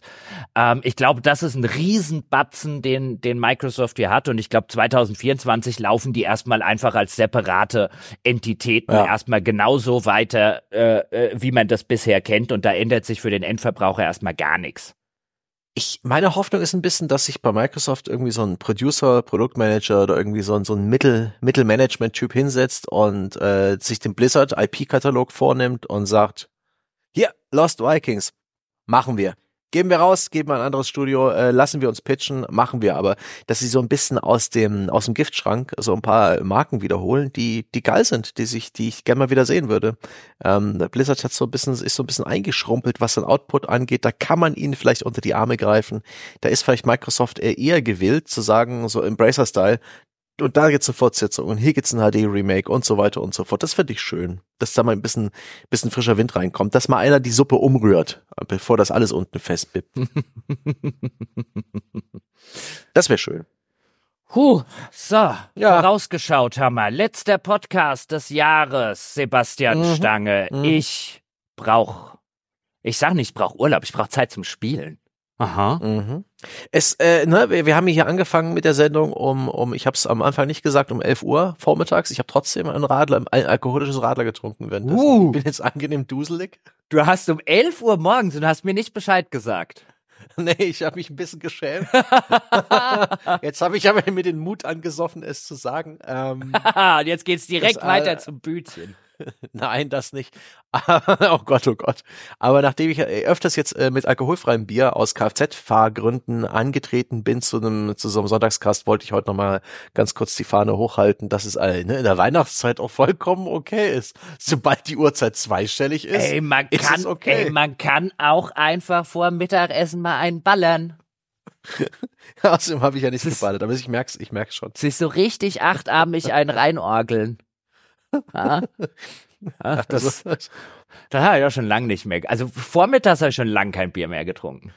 Nee, das war jetzt eine interessante, ist eine interessante Erfahrung. Ähm, ich werde mich dann erstmal vorsichtig hinlegen und ein bisschen sortieren. Wir haben das, aber wir haben das? Äh, leider machen wir das nicht mehr. Das haben wir immer so in der Weihnachtszeit und dann ist das irgendwann eingeschlafen, so im, im Kumpelkreis. Ähm, haben wir uns dann gerne mal um 11 Uhr in einer lokalen Brauerei in Darmstadt getroffen, mm. haben dort ein, zwei Bier getrunken, was Gutes zum Mittag gegessen und dann ein paar weiter getrunken. Also einen klassischen Frühschoppen mhm. mit gutem Mittagessen. Ja, und wenn du dann um vier heimkommst und völlig bedient bist und der Tag ist sowas von gelaufen, ist das einerseits blöd und andererseits auch wieder, wieder ganz nett. Ja, es ist so ein Gefühl der Freiheit und Selbstbestimmung. Ne? Es ist so. Ja, und Bier trinken, wenn andere Leute arbeiten, ist auch irgendwie genau. lustig.